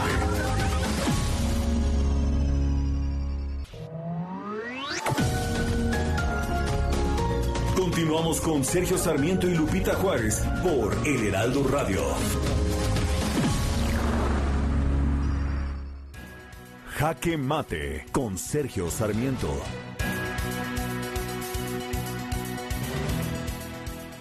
El hecho es que Rosario Robles es la única persona que está en la cárcel por la estafa maestra. Este esquema que desvió más de 7 mil millones de pesos a través de universidades públicas a empresas fantasma. A Rosario eh, no se le acusa de haberse embolsado el dinero, no se le acusa de haber restablecido todo este esquema, se le acusa de haber sido omisa en darle seguimiento y en reportarle la situación al entonces presidente de la República, Enrique Peña Nieto. Ella dice que sí le informó, pero que lo hizo de manera verbal. ¿Puede tener alguna responsabilidad? Yo pienso que sí, yo pienso que ella eh, tiene alguna responsabilidad, pero es indicativo que no ha sido acusada de nada más que sea omisión. Por eso debería estar enfrentando su juicio en libertad. Nadie más de los responsables, ni Emilio, Cebadúa, quien estuvo a cargo de, de, preparar todo el esquema, ni los rectores de las universidades públicas que le pasaron el dinero a las empresas fantasma, ni los responsables de estas empresas están en la cárcel. Por eso, por eso es que hay tantas razones para pensar que hay una acusación política en su contra. El propio presidente de la República ha dicho esta mañana que en el Ejecutivo no hay ninguna venganza por parte del Ejecutivo, no hay persecución alguna. Pues qué bueno que, que esta sea la declaración del presidente, pero en un momento en que en un desvío de recursos, que, que, es de superior a los 7 mil millones de pesos, la única persona en la cárcel sea una mujer acusada de omisión. Eh, pues la verdad es que lleva a muchas dudas y no podemos olvidar por supuesto que el grupo que actualmente está en el poder nunca le ha perdonado a Rosario Robles haber sido pareja sentimental de Carlos Ahumada Kurz quien dio a conocer los videos que exhibían a personajes entonces del PRD como René Bejarano y Carlos Imas de estar recibiendo dinero en efectivo de un empresario. Yo soy Sergio Sarmiento y lo invito a reflexionar.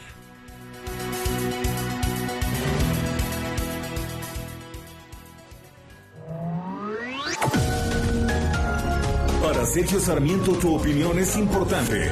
Escríbele a Twitter en arroba Sergio Sarmiento.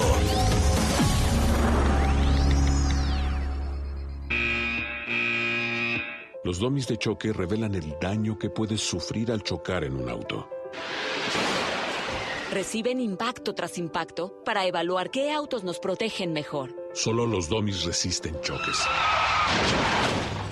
Tu familia no.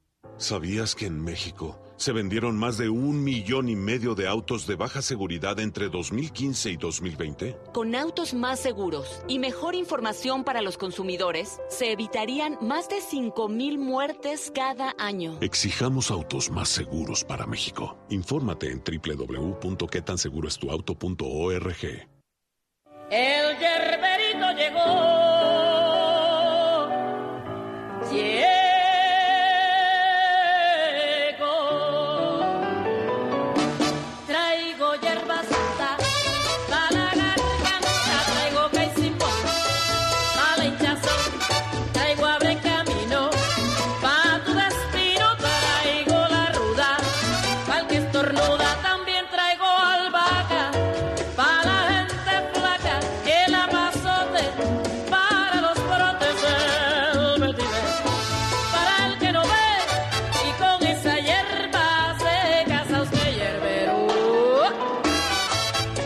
Querida Guadalupe, el yerberito, el yerberito moderno que interpretaba Celia Cruz en sus tiempos de la Sonora Matancera.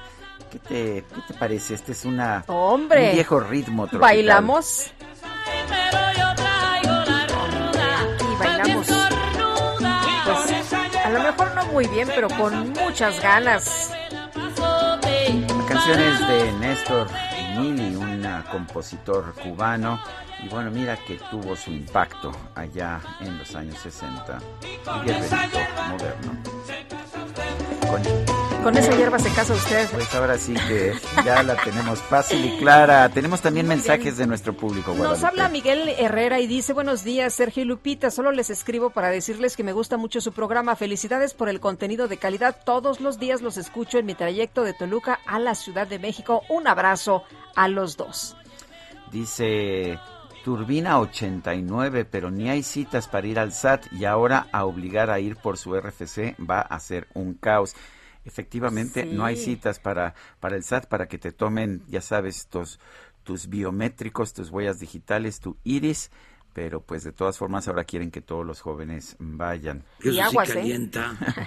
Y aguas, porque seas, este, tengas actividad económica o no, si eres mayor de 18 años, pues a partir del año que entra tienes que incorporarte, darte de alta al registro federal de contribuyentes. Se mantuvo esta obligación el día de ayer en esta votación que se hizo de la miscelánea fiscal para el 2022. Dice Gerardo Vázquez, en serio, eso ya es una burla, no se puede hablar en nombre de todos los mexicanos, darle la bienvenida al señor Evo Morales. Pues sí, el eh, canciller Ebrard dijo, ¿no?, que en nombre de todo el pueblo de México. Y algunos le decían, oiga, no, a mí no me incluya. No, pues sí, a mí tampoco. Son las 8 de la mañana con 37 minutos. Vamos a un resumen de la información más importante.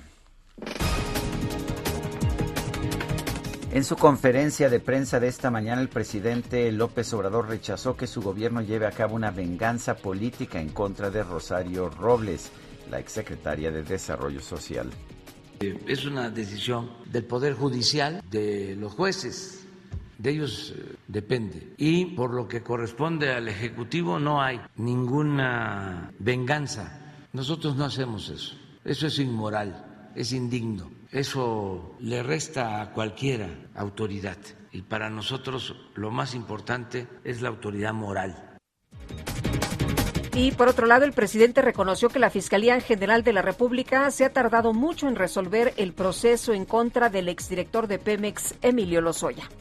Yo creo que se están tardando, sin duda, es evidente. Pero le tengo confianza al fiscal Gerd Manero. ¿Sí platicó con él sobre este caso? No, yo no hablo de estos asuntos con el fiscal Gerd Manero ni con el presidente de la Corte. No establecemos esas relaciones por respeto a nuestras competencias. Durante el encuentro de gobernadores del sureste, el mandatario de Oaxaca, Alejandro Murat, destacó que su entidad concentra el 92% de la producción nacional de mezcal y recibe cada año a 5.3 millones de turistas. La Organización Panamericana de la Salud consideró que la decisión de algunos países de restringir la entrada de viajeros extranjeros por el tipo de vacuna contra COVID-19 que hayan recibido representa un acto de discriminación.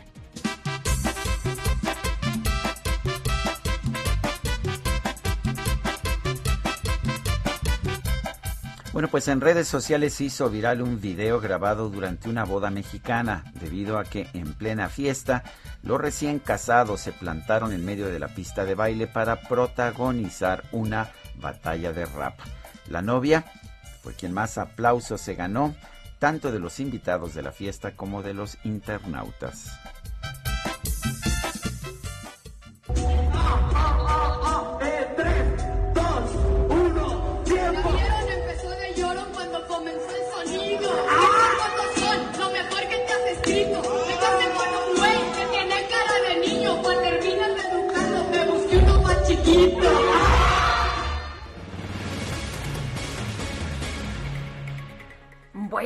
Hay gente que sí se le da esto de improvisar en el rap. Oye, la Suprema Corte de Justicia de la Nación ratificó la suspensión otorgada al Instituto Federal de Telecomunicaciones para crear el Padrón Nacional de Usuarios de Telefonía Móvil, el famoso PANOUT, el cual obligaría a 127.7 millones de usuarios que tienen actualmente una línea telefónica pues a dar todos tus datos, toda tu información, datos personales y también biométricos. Irene Levy es presidenta de la Asociación Civil Observatorio de las Telecomunicaciones en México. Irene, qué gusto saludarte y cómo ves esta ratificación de la suspensión del PANAUT.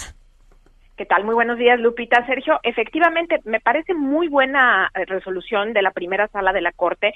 Teníamos miedo, Lupita, porque la verdad después de que nos traen con el tema de eh, que vamos a dar nuestros datos biométricos, y esto hay que recordar, se aprobó, ya es ley, y gracias a un montón de litigios y de acciones que se interpusieron en la Corte diciendo, oigan, esto es inconstitucional porque yo tengo derecho a la privacidad y como está redactada y la forma en que lo están haciendo no se garantiza que mis datos vayan a ser bien resguardados y bien utilizados, es así como el Instituto Federal de Telecomunicaciones interpuso una controversia constitucional en la Corte y pidió la suspensión. Esta suspensión le fue otorgada hace unos meses.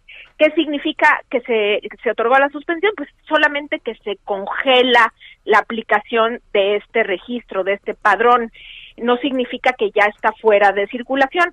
Pero después vino la Consejería Jurídica del Ejecutivo Federal y le pidió a la Corte, mediante un recurso de reclamación, que quitara la suspensión y que permitiera fluir esta ley e implementar el PANOUT.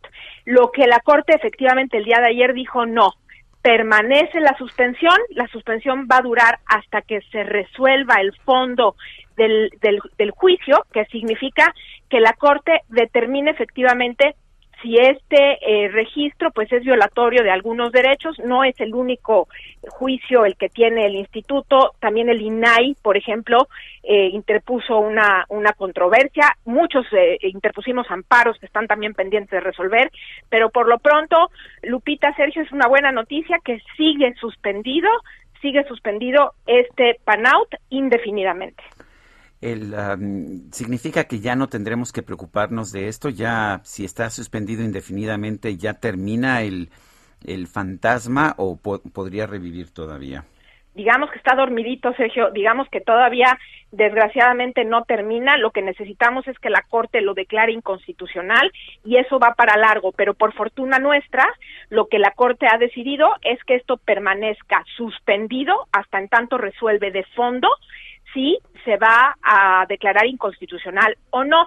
Todavía hay algunos riesgos porque el instituto son son eh, cuestiones muy técnicas, pero es importante decirlo. El Instituto Federal de Telecomunicaciones, eh, la razón que utilizó para, para interponer esta controversia fue principalmente que no tenía el presupuesto, que no tenía el presupuesto para implementar este registro en un momento dado, si después le dan el presupuesto, afortunadamente ahorita no se lo han otorgado con este paquete de eh, fiscal, digamos, que se está aprobando, no le otorgaron el presupuesto, pero si después se lo otorgaran, pudiera haber un susto que nos dieran y que en algún momento la Corte definiera que se acaba la suspensión y se implementa el PANAUT, pero lo dudo mucho para cómo están las cosas, me parece que eso esto va a seguir así y hasta que la Corte defina si esto de fondo es inconstitucional o no es inconstitucional, que yo creo, no veo manera, Sergio, eh, que esto defina la Corte que es constitucional como está redactado.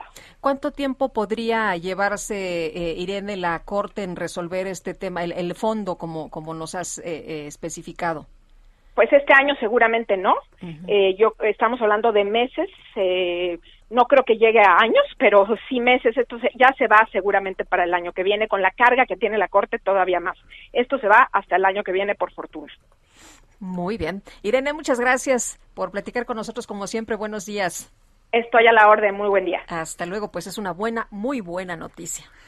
Vamos a hacer un recorrido informativo por el país. Comenzamos en Jalisco con Mayeli Mariscal. Mayeli, adelante.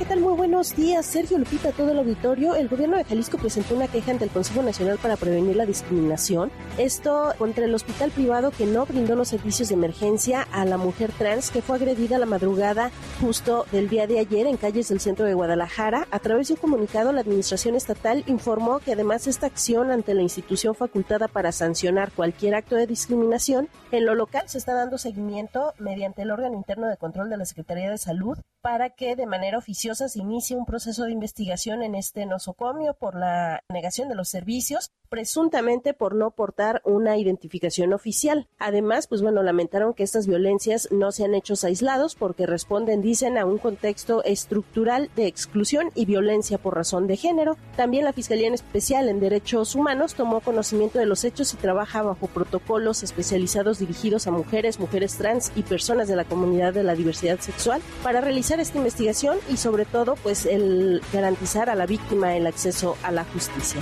Esa es la información desde Jalisco. Ahora vamos hasta Monterrey con Daniela García. Adelante, Dani. Gracias, Mayeli. Muy buenos días, Sergio Lupita y a todos los que nos escuchan. Hoy para informar que la Secretaría de Bienestar de Nuevo León adelantó que está buscando agilizar los trámites de la entrega de certificados de vacunación para los neoloneses. Esto después de que se registraran retrasos y problemas para que se puedan obtener en los pasados días. La delegada de la Secretaría de Bienestar de Nuevo León, Judith Díaz, aseguró que están buscando agilizar este proceso después de reconocer que se tiene un retraso justo en este tema. Hay que señalar que algunos de los errores que están encontrando los ciudadanos son que tienen un nombre erróneo de la vacuna que hayan recibido o no tener capturada la segunda dosis en su esquema de vacunación. Esto pues también en el marco de la próxima apertura de la frontera con Estados Unidos. Los regimontanos pues buscan obtener su certificado de vacunación que les permita visitar el país vecino, así como completar su vacunación para poder cruzar la frontera. Es la información esta mañana.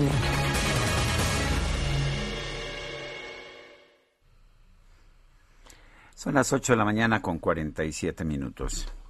Ayer en la conferencia de prensa matutina, el presidente López Obrador pidió a los padres de familia dar más atención a los niños, así como a los contenidos de los, de los videojuegos por ser violentos, dañinos y afectar el desarrollo de los menores. La doctora Figi Ostrowski es autora del libro Mentes Asesinas, la violencia en tu cerebro, doctora del laboratorio, también directora del laboratorio de neuropsicología de la UNAM.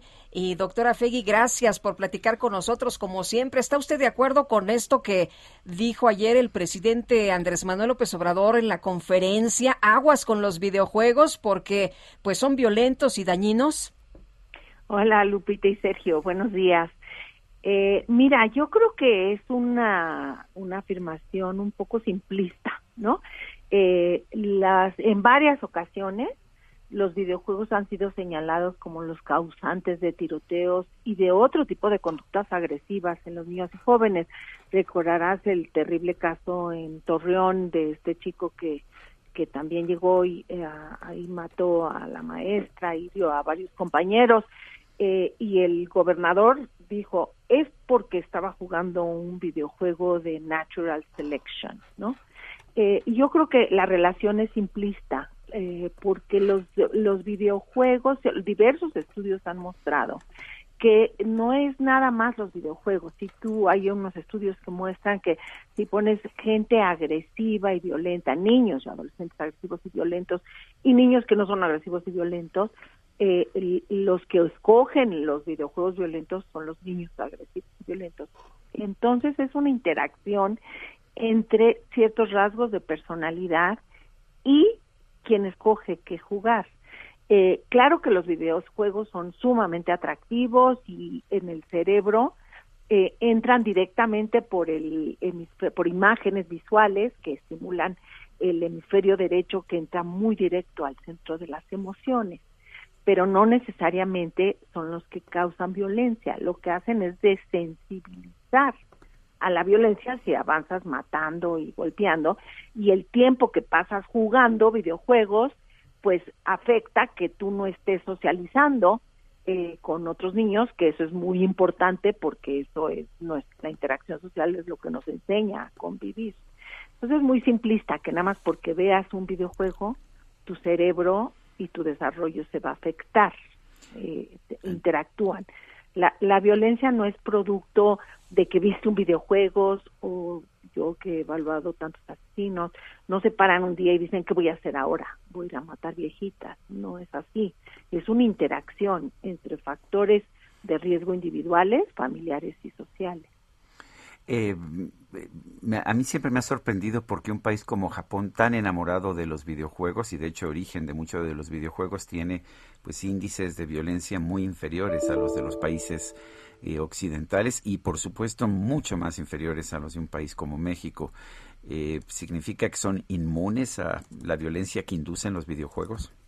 Yo creo que ahí pues me da la razón, ¿no? Es una interacción, no es inmune. Además, este videojuego que mencionaron eh, tiene ventas de 80 millones o vistas o acceso a 80 millones de personas, ¿no? Eh, entonces, eh, sí creo que es una interacción, no es tan sencillo eh, eh, que, que digas, ver videojuegos te causa violencia. Los estudios no muestran eso, inclusive hay estudios muy serios de la Universidad de Oxford, recientemente publicados, en donde comparan el tiempo y realmente la clasificación de videojuegos, porque actualmente hay una clasificación, hay videojuegos que tienen contenido sexual eh, y, y que avanzas matando y degollando, etcétera. Y encuentran que no hay una correlación entre el grupo que vio muchas horas estos videojuegos y la violencia, eh, medida con escalas con eh, calificadas por padres, por maestros. Entonces, eh, no es que yo recomiende ponerle un videojuego a los niños, sino que es una interacción entre estas variables. Y tú estás dándome la razón en donde el ambiente en Japón, eh, la parte social no está fomentando que la gente salga. Es como las armas no solo producen que eso, que mates a gente, en Israel todos los jóvenes tienen armas porque tienen que ir a la guerra, ¿no? O estar preparados para ataques y no vemos asesinatos en masa. Doctor, acabo de leer un libro de cómo los jóvenes se enganchan y son sicarios y cometen actos eh, muy bárbaros y muy crueles y, entre más eh, crueldad eh, pues aplican, mejor satisfacción para ellos, pero explica que se debe a diferentes factores y, y, uno de ellos es la violencia que se sufre en la familia, en el núcleo familiar, estos padres golpeadores, estas mamás que pues por trabajo siempre están ausentes. Eh, el medio, salen a la calle y hay bandas y los chavos se tienen que defender porque si no, pues los matan. Es decir, eh, no nada más es porque ves una película eh, violenta y ya te haces asesino, porque muchos de estos niños ni siquiera videojuegos tienen acceso, ¿no? Claro, está perfecto eso. Mira, nosotros hicimos un estudio sobre el crimen organizado y vimos el perfil de los sicarios y eh, diferente de los, por ejemplo, de otros miembros del crimen organizado. Y los sicarios tienen altos niveles de psicopatía. La psicopatía es un trastorno de personalidad y sí hemos encontrado, esos son estudios hechos por mi laboratorio, que el abuso temprano en la infancia, que tiene que ver con negligencia, con abuso sexual, con violencia física o violencia verbal, cualquiera de estos, pero sobre todo la negligencia, como tú mencionas, Lupita, eh, eh, es una causa de una psicopatía secundaria.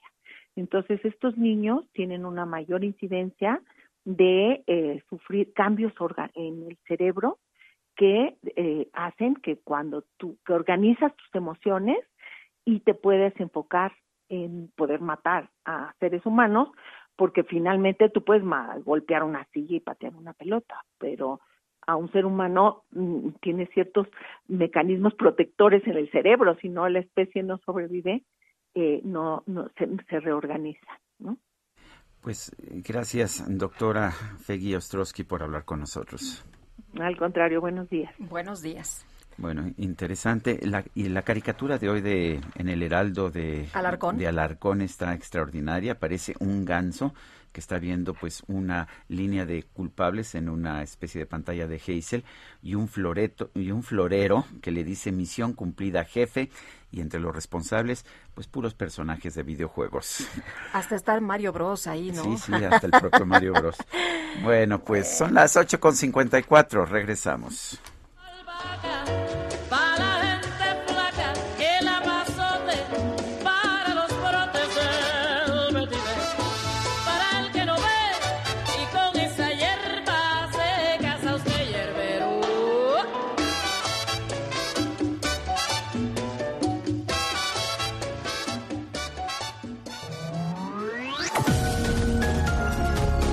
Sarmiento y Lupita Juárez quieren conocer tu opinión, tus comentarios o simplemente envía un saludo para ser más cálida esta mañana. Envía tus mensajes al WhatsApp 5520 109647. Heraldo Radio, la HCL se comparte, se ve y ahora también se escucha. Continuamos con Sergio Sarmiento y Lupita Juárez por El Heraldo Radio.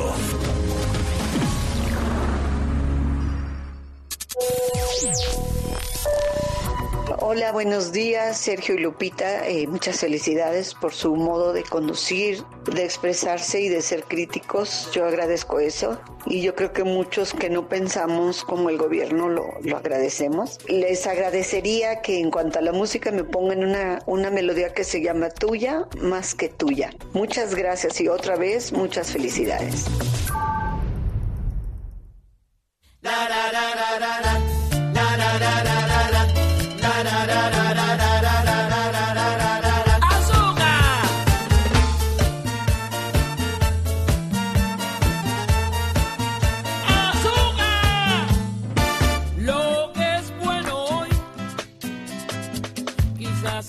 Quizás no lo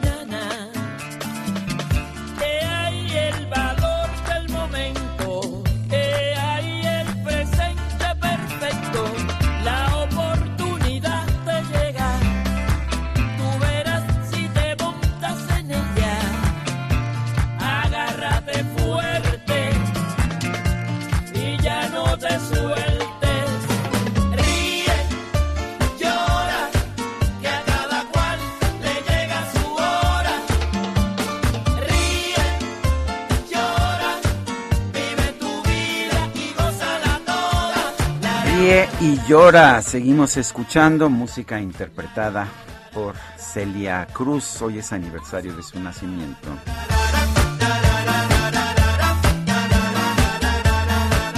Y tenemos mensajes. Amy Shehoa dice que fácil culpar de los efectos negativos al sujeto abstracto, o sea, videojuegos, en vez de a la falta de combate al crimen organizado y la supervisión de los padres. Saludos cariñosos. Dice otra persona, Rosario Robles es prisionera política, víctima del odio y la venganza. Punto. Iván. Me pregunta una persona al auditorio a cuál libro me refería hace unos momentos. ¿Ya te Eh, acordaste ya del me nombre? bueno, ahí no sé qué traigo, pero este, bueno, se llama Morir es un alivio. Eh, le recomiendo muchísimo que lea este libro. Es de Karina García Reyes. Ella hizo un eh, estudio, unas entrevistas. Son 33 entrevistas a exnarcos, estos eh, jóvenes halcones que de verdad de una crueldad tremenda, pero ellos dicen por qué, cómo se metieron, cómo le entraron y explican por qué fracasa la guerra contra la droga. Yo creo que los que se dedican en el gobierno, en los gobiernos, en las administraciones a los temas de seguridad deberían echarle una revisadita. Imagínese nada más, morir es un alivio. Ya para que una persona diga esto, pues es que la situación está realmente muy grave. Son eh, pues historias reveladoras, ¿no? De, de personas que logran escapar del crimen organizado, pero que narran perfectamente pues el caldo de cultivo que los llevó a ser sicarios, que los llevó a ser halcones, en fin, a meterse en este mundo de violencia. Bueno, son las nueve con tres minutos. Vamos con Mónica Reyes. Nos tiene información. Adelante, Mónica. Hola, Sergio Sarmiento, Lupita Juárez, amigos, muy buenos días. Vallarta Nayarit Gastronómica, el mejor evento gastronómico de Latinoamérica en su tercera edición ininterrumpida, se engalana al recibir, encabezando el cartel, a la gran chef mexicana Daniela Soto Inés, galardonada en 2019 como la mejor chef del mundo por la firma 50 Best Mundial. Estrellas Michelin, Master Chefs, Master Sommeliers, Show Cooking, Catas, talleres gourmet, cenas maridaje, comidas de diferentes estados invitados, cenas de embajadores, estilo de vida, formación, degustaciones, seis estados participantes, España como país invitado, El Paso, Texas como destino internacional, Tequisquiapan y Bahía de Banderas también, todo en un solo evento llamado Vallarta Nayarit Gastronómica 2021. Es imperdible, amigos, del 28 al 31 de octubre. Visiten nuestra página Vallarta Nayarit Gastronómica. Regresamos con ustedes. Sergio Sarmiento, Lupita Juárez, gracias, buenos días. Muchas gracias, Mónica Reyes. Y ya está listo Jorge Andrés Castañeda, analista político en este espacio. Jorge Andrés, ¿de qué nos platicas esta mañana? Buenos días. Muy buenos días, Lupita. Muy buenos días, Sergio. Un gusto, como siempre, estar con ustedes. adelante, Jorge Andrés. Bueno, me gustaría eh, utilizar este espacio para comentar brevemente las escenas lamentables que hemos visto en el Congreso de la Unión esta semana.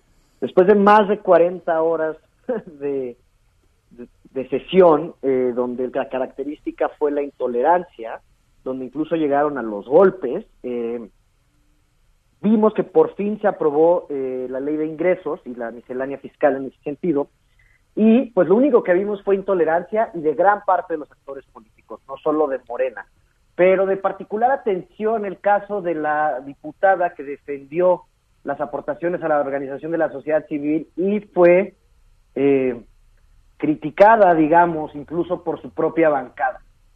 Y este tipo de actitudes, pues solo vaticinan un futuro complicado para grandes discusiones que se vienen, en particular de la reforma eléctrica, pero también lo vamos a ver con la ley de la Guardia Nacional, también lo vamos a ver con la reforma que se quiere hacer al sistema electoral mexicano. Eh, y bueno, pues tendremos problemas ahí. Ahora, retomando el tema de las organizaciones de la sociedad civil, eh, vemos cómo pues se aprobó la modificación al artículo 751 de la ley de ingresos, que, eh, de la ley de impuestos sobre la renta, perdón, que de cierta manera limita las donaciones que se pueden hacer a las organizaciones de la sociedad civil de forma deducible. Eh, esta ha sido una de las banderas del gobierno desde el principio, pensar que todo lo tiene que hacer el Estado y que todas estas organizaciones de la sociedad civil, donde, digamos, ampliando un poco el grupo, eh, todo lo que se llama el cuarto poder, que incluye a los medios de comunicación y a los opinadores, eh, pues están de más y sobran en el país que quiere hacer esta administración. Y venden esta historia como si las organizaciones de la sociedad civil fueran estos grandes villanos, fuéramos estos grandes villanos, que robamos recursos fiscales, cuando en realidad las deducciones a las donatarias autorizadas son menos del 2% del costo que paga la federación por exenciones eh, fiscales de cualquier tipo. Y para que quede claro, los que van a estar más perjudicados por esto son las organizaciones de la sociedad civil que ayudan a las personas más necesitadas. Eh, se nos olvida quiénes son estas organizaciones de la sociedad civil, desde las que están trabajando en comunidades marginadas, eh, en temas muy específicos, las que defienden los derechos de minorías, como de la comunidad LGBT, y las grandes instituciones educativas. Estamos hablando del TEC de Monterrey, por ejemplo, donde hay más de 100.000 alumnos y que ha dado decenas de miles de becas durante décadas para que muchas personas obtengan un título universitario y, digamos, se pueda promover la movilidad social. Pero el, el presidente ya nos dijo que para eso está el gobierno, ¿no? Pues incluso la Fundación UNAM es una donataria, que es la que da muchísimas becas para estudiantes de bajos recursos que puedan eh, asistir a la Universidad Nacional Autónoma de México. Eh, sí, el presidente cree que para eso está el gobierno y eso simplemente nos lleva a esta visión absolutamente estatista de esta administración que quiere concentrar en el Estado, pero en un Estado raro, porque tampoco es un Estado capaz, tampoco es un Estado con recursos, porque este es un Estado austero, pero en ese Estado austero que quiere crear este presidente, quiere concentrar todo el poder. Lo vemos en la reforma eléctrica, lo vamos a ver ahora con la reforma de la Guardia Nacional, y en este pequeño caso de la miscelánea fiscal, que simplemente es una muestra de cómo ve las cosas este gobierno. Bueno, pues como siempre, Jorge Andrés, gracias. No, muchísimas gracias a ti, Sergio, muchísimas gracias a ti, Lupita, y un saludo a todo el auditorio. Buenos días. Son las nueve con nueve minutos. La micro deportiva. Que comience la fiesta. Ta, ta, ta.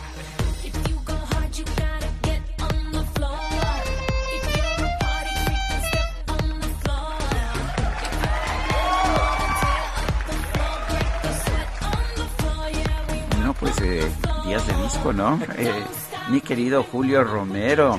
¿Cómo estás, Sergio Lupita? Muy buenos días. Es que le acabamos de comprar tarros nuevos a la micro. Ah, sí. ¿no? Esos de crema que van en las luces y entonces pues el cacharpo. ¿Esos azules? Esos azules, Ándale, exactamente. muy bien. Exactamente. Ya nada más nos falta cambiar la bola de billar en la eh, palanca de velocidades.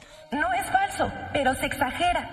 Totalmente. Reconstruye esta micro. Oigan, qué cosa el día de ayer. Julio Urias, el pitcher mexicano, cargó con la derrota de los Dodgers de Los Ángeles, que cayeron 5 por 2 ante los Bravos de Atlanta. Bueno, más bien 9 a 2. Cayeron pues a Julio Urias. Solamente trabajó por espacio de 5 entradas completas. Le pegaron 8 hits, le hicieron 5 carreras. Regaló dos bases por bolas. Así es que, eh, pues derrota. Y ya los Bravos de Atlanta están 3 a 1 en la serie de campeonato. Ya casi. En los playoffs, en el béisbol de las grandes. Sí, ya casi. Y vuelve a surgir, ¿no? El, el- el- el- la manera en que ha manejado Dave Roberts, ¿no? Porque sacó a Julio Urias en relevo en días anteriores, pues ahí dicen que le quitó pichadas y le quitó pues algo de gas y la verdad es que no se viven tanto en el relevo como el día de ayer en su apertura. Mientras que los Astros de Houston también ya muy cerca vencieron nueve carreras por una a las Medias Rojas de Boston y están al frente tres juegos a dos. Hay que recordar que estas series de campeonato son a ganar cuatro posibles siete duelos. Al día de hoy solamente eh, el equipo de los Bravos de Atlanta estará enfrentando a los Dodgers a las 19 horas. 9 por 2 fue el resultado el día de ayer eh, de los Bravos sobre los Dodgers. Así es que ya muy cerca conocer a los invitados a la Serie Mundial que estará arrancando el próximo 26 de octubre. Así es que Atlanta y el conjunto de los Astros de Houston tienen ventaja en estas series. Y continuación de la fecha 14 en el torneo Grita México del fútbol mexicano. Resultados finales, el equipo del Toluca empató uno con el Necaxa. Los Pumas de la universidad reviven, vencieron 2 por 1 a los Esmeraldas de León de visita allá en el estadio Nou Camp. Con este resultado los universitarios mantienen vivas sus posibilidades de buscar un lugar en el repechaje en busca de la liguilla, pero deben aprovechar la localía, aseguró su técnico Andrés Lili.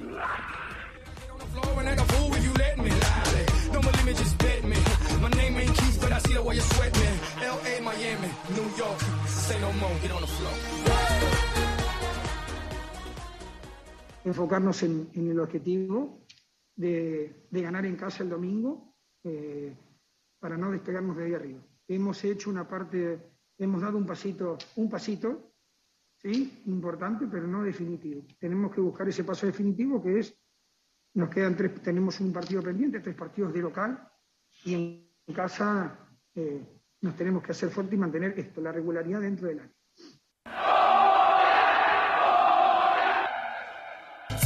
Los Pumas que están saliendo ahí de sus cenizas. Bueno, los Tigres, los Tigres golearon 3 por 0 a los Tuzos del Pachuca, mientras que los Cholos de Tijuana y las Chivas Rayadas del Guadalajara empataron sin goles. Los cinco primeros lugares, América ya calificado a la liguilla, llegó a 31 puntos, el Atlas tiene 23, mantiene ahí el segundo lugar de la tabla. Tigres y Toluca, tercer y cuarto con 22. Monterrey es el quinto lugar con 20 unidades. Así las cosas ya en la recta final de la temporada regular en la Liga MX.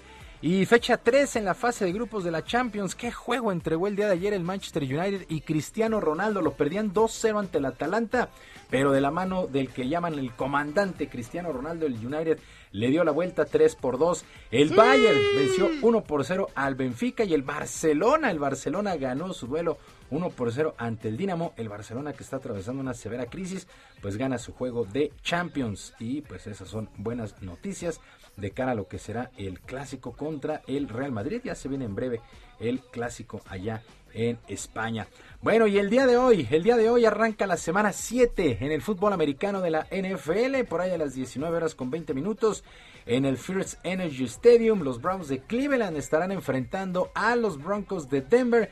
Ambos equipos llegan con récord de 3 ganados y 3 perdidos. Eh, un duelo pues tradicional de la conferencia americana Broncos de Denver contra los Browns de Cleveland. Así las cosas, ya siete semanas en la NFL, muy buenos juegos, la verdad es que muy buenos semanas, ya, o sea, ya nos estamos acercando a la mitad. A la mitad, casi a la mitad. Qué rápido. Sí, sí, sí, hay que acordarse que ahora son de 18 semanas, ¿no? Pero si ya nos estamos acercando a la mitad de la campaña. Bueno, y el pugil mexicano Saúl El Canelo Álvarez continúa con sus entrenamientos para su pelea del próximo 6 de noviembre ante el estadounidense Caleb Plant. En este combate, el tapatío buscará ganar el título absoluto de los supermedianos en lo que sería un hecho histórico en el boxeo mexicano.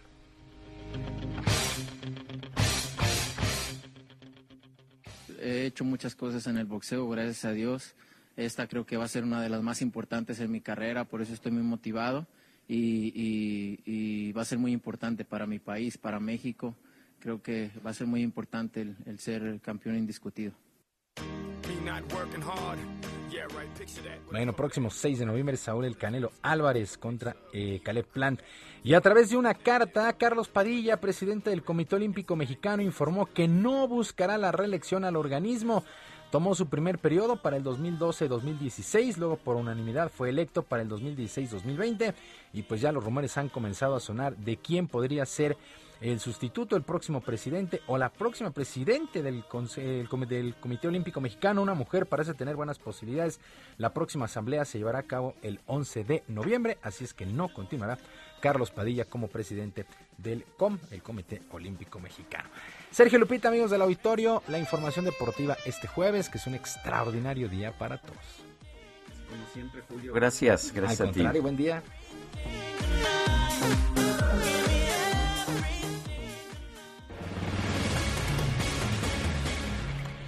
Y tras los señalamientos de la diputada Patricia Armendáriz sobre la falta de pruebas del desabasto de medicamentos en redes sociales, pues hubo muchas reacciones, entre ellas la de Guadalupe Acosta Naranjo, militante del PRD, político, fundador de este partido, exsecretario general del mismo. Y bueno, señaló que su esposa Sonia se atiende en el sistema público de salud de Nayarit por cáncer de mama y que han padecido, lo he vivido, dijo, lo he vivido eh, sean sensibles. He padecido la falta de medicamentos. Guadalupe Acosta Naranjo, qué gusto saludarte. ¿Cómo te va? Buenos días. Buenos días, Lupita. Buenos días, Sergio. Eh, la experiencia eh, tuya y de tu familia. Pues mira, mi, esposa, mi compañera, eh, tiene este problema desde hace un año que detectamos precisamente en estas fechas eh, mediante su rutina de, detección personal, pues que tenía una bolita en su seno derecho y fuimos a que le hicieran una biopsia. La biopsia le salió negativa en ese instante. Eh, dos meses después volvimos porque estaba creciendo y salió positiva. Eh, de un cáncer muy agresivo, se, le estirpó el quiste, pero se le ha dado un tratamiento desde entonces hasta la fecha eh, fuerte, duro, de quimioterapias que ya terminamos. Precisamente hace un mes terminamos las quimioterapias, que, le estuvieron dando y ahora está en la, fase de, radioterapia. Eh, serán 16, el día de ayer fue la segunda eh, radioterapia. En Nayarit hay un solo aparato, tanto en el sector público como privado, para dar radioterapias. Un solo aparato que está en el Hospital General y que tiene entonces enormes colas. Tú sabrás, pa- para todo el estado de Nayarit, un- una sola manera de atender a todos los que necesitan radioterapias. Y, y- y estamos en ese proceso. Hoy eh, le darán 16, insisto, y luego terminará con un proceso de lo que ellos llaman vacunas, que en verdad no son vacunas, es un, es una- un medicamento que, que le dan, el Septin, eh, que es sumamente caro, por cierto, y no, no existe en el, en, la, en el sistema de salud.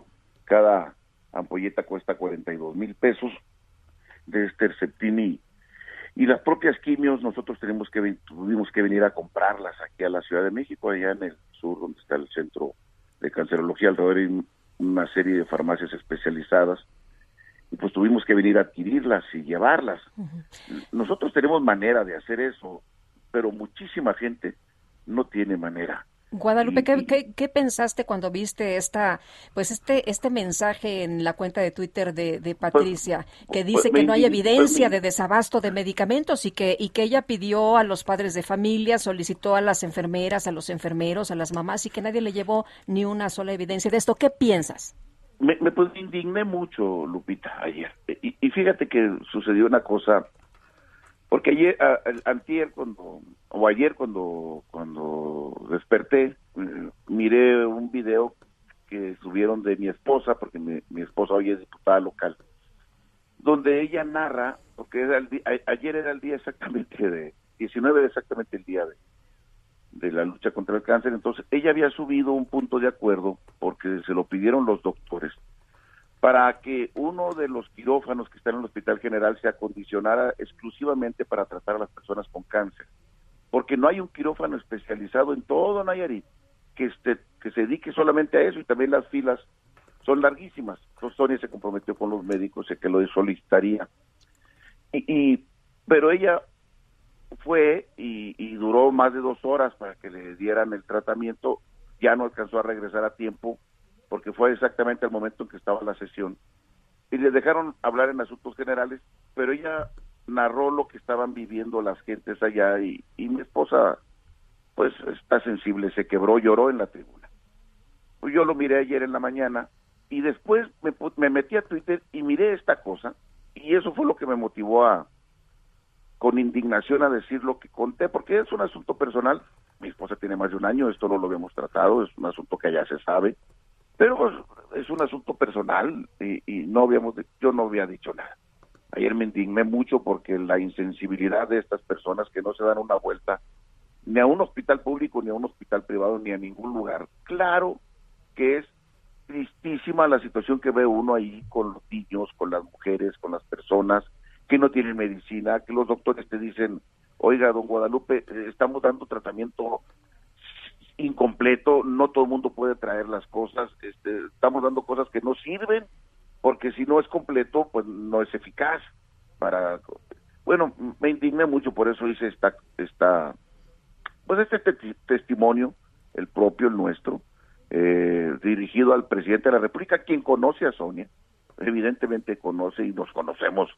Fuimos muchos años militantes del mismo partido y compañeros, hoy no estamos en la misma trinchera, no tiene nada que ver con nuestras diferencias políticas este testimonio, sino de que pongan atención, por favor. Hay un asunto de humanidad, no pueden seguir mintiendo de esa manera tan fría para decir que sí hay medicamentos, que sí hay todas las condiciones, eso es absolutamente falso. El haber desapare- desaparecido el fideicomiso de gastos catastróficos fue un gravísimo error, porque los mismos médicos me, me lo han dicho, claro que antes con, con el Seguro Popular existían estos tratamientos.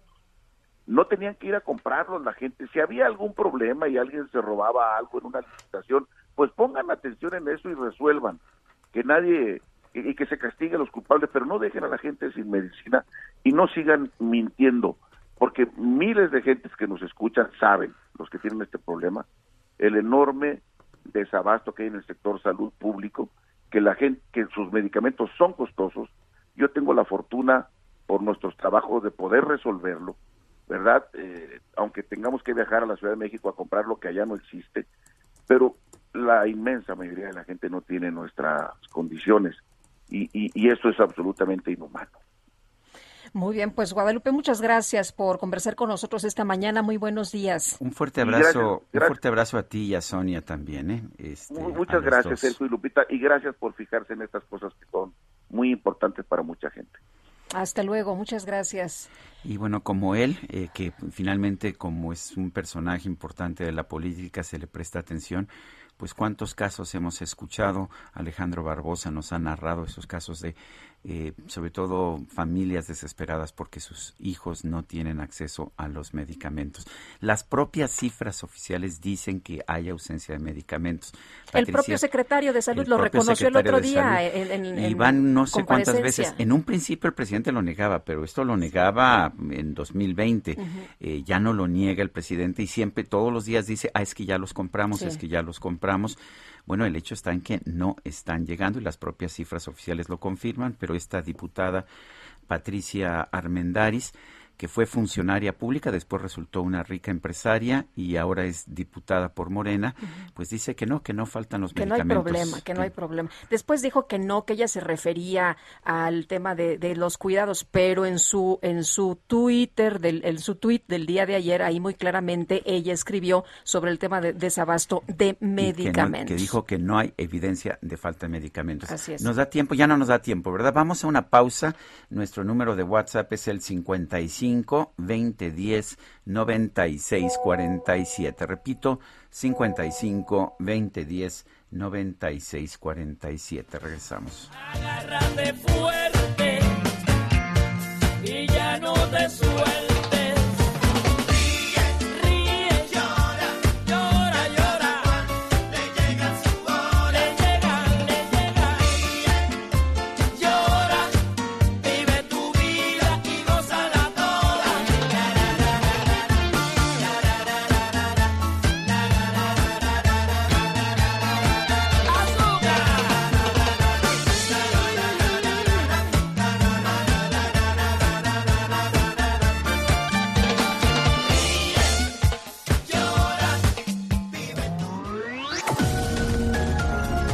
Sergio Sarmiento y Lupita Juárez quieren conocer tu opinión, tus comentarios o simplemente envía un saludo para ser más cálida esta mañana.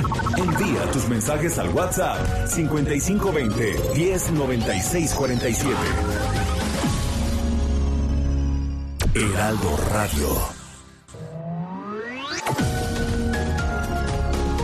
Continuamos con Sergio Sarmiento y Lupita Juárez por El Heraldo Radio.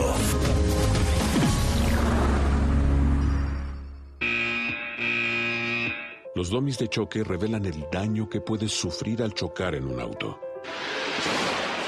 Reciben impacto tras impacto para evaluar qué autos nos protegen mejor. Solo los domis resisten choques. Tu familia no. ¿Sabías que en México se vendieron más de un millón y medio de autos de baja seguridad entre 2015 y 2020? Con autos más seguros y mejor información para los consumidores, se evitarían más de 5 mil muertes cada año. Exijamos autos más seguros para México. Infórmate en www.quetanseguroestuauto.org.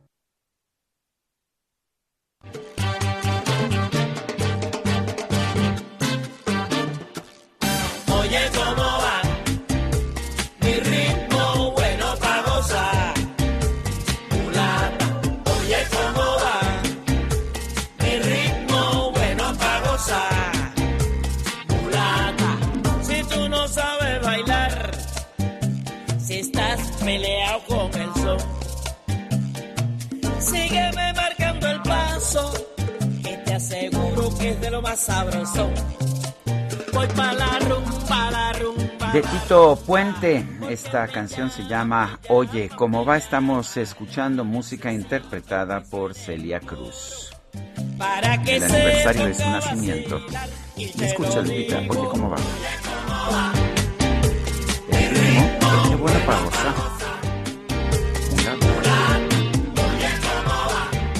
Ay, qué cosa. Qué buen baile nos estamos echando aquí esta mañana. Mira nada más los chavos de la... El Quique, ¿no? Qué barbaridad, mi Quique. No te conocía esos pasos. A, a ver, a ver si baja un poquito la pancita. No, hombre, está re fuerte el Quique. Sí, sí, está grandote, Sí, está ¿verdad? grandote. Bueno, Por, por- por eso amedrenta al, al conductor de la microdeportiva, ¿eh?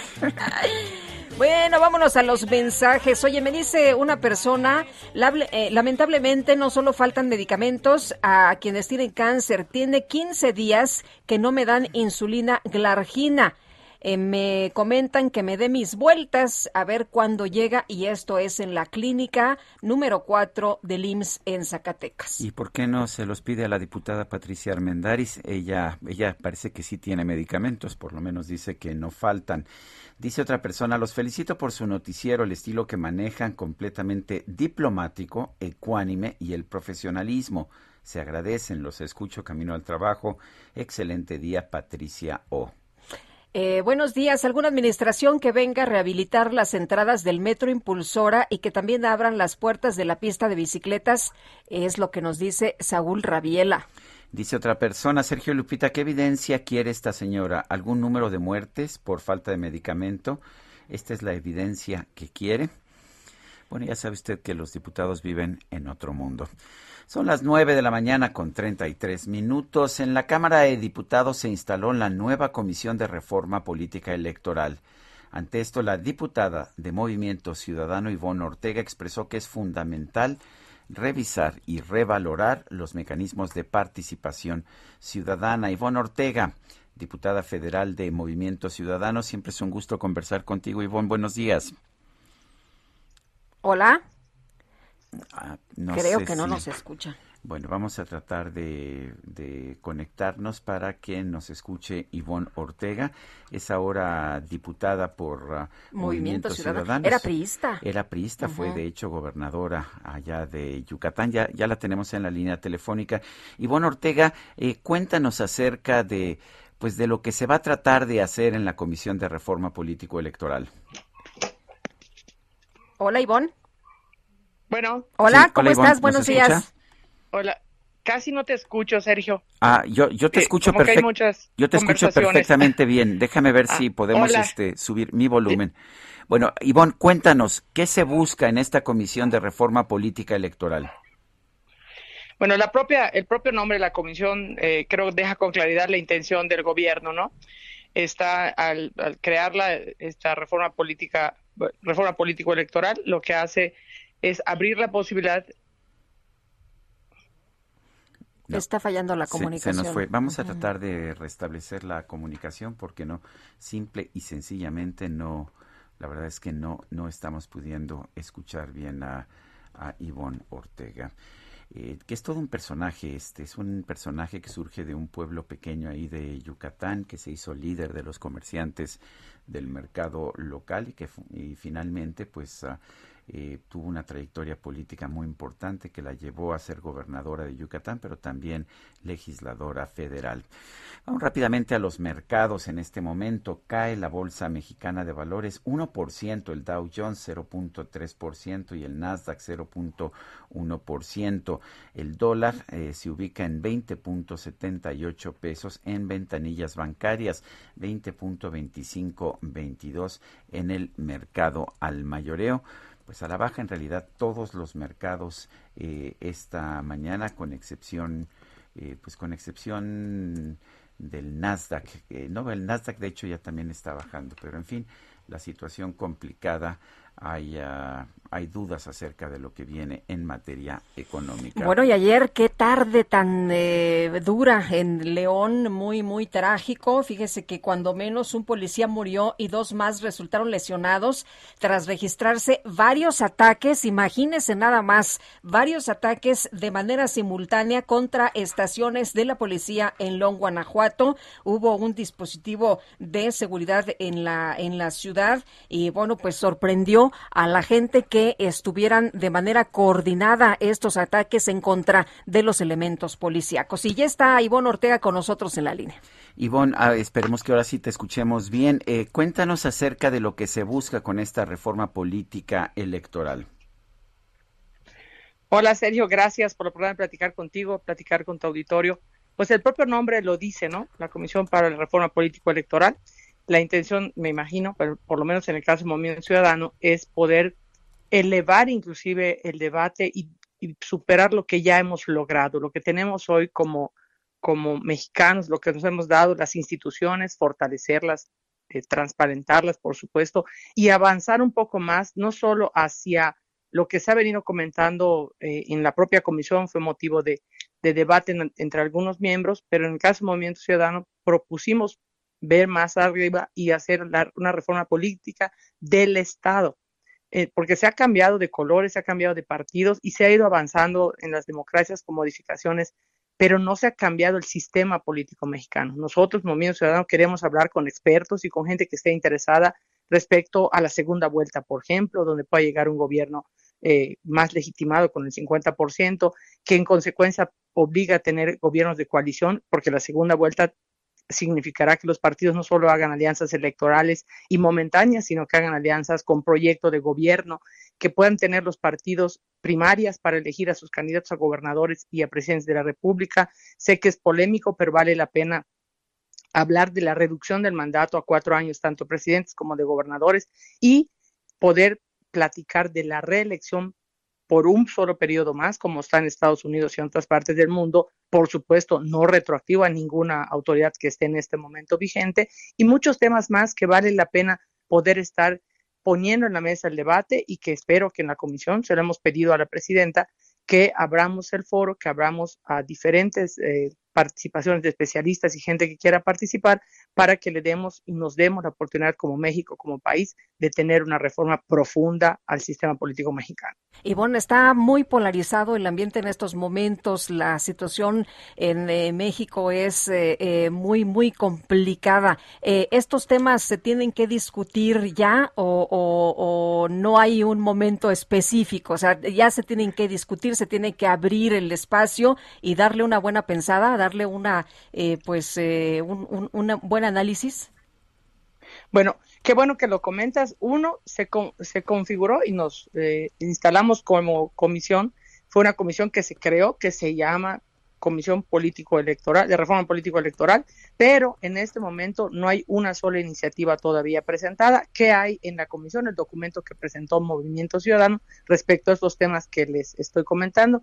Efectivamente, sí está polarizada eh, pues el ambiente. Ayer mismo en la Cámara terminamos a las seis de la mañana, eh, un día antes, lamentablemente por una condición eh, de un de un propio eh, de una propia eh, integrante de la de la de la bancada de Morena que no estaba de acuerdo con retirar la la deducción de impuestos de las de las de las organizaciones civiles se armó ahí hasta vieron en un momento golpes en la cámara pero creo que sí es el momento en donde se pueda abrir este debate y abrir nuestras mentes todos y pensar cómo podemos y nos imaginamos mejorar lo que ya tenemos, fortalecer lo que hemos logrado como mexicanos, lo que nos hemos dado como mexicanos y poder avanzar hacia otras condiciones que quiten estas condiciones de rispidez y den oportunidades de consenso, de conciliación y de trabajo previo a no solo un proceso electoral. Eh, nos mencionabas varias medidas. A tu juicio, ¿cuál sería la más importante? Si hubiera una enmienda en particular que tú apoyaras, ¿cuál sería? yo apostaría por la segunda vuelta. La segunda vuelta eh, permite condiciones, por ejemplo, pongámonos en la elección del 2006, que ha sido multimensionada es- en, en estos temas. Si hubiera habido una segunda vuelta, la condición hubiera sido diferente. Pongamos la elección del 2018. Si hubiera habido una segunda vuelta, también la condición hubiera, hubiera sido diferente porque generas condiciones de pesos y contrapesos.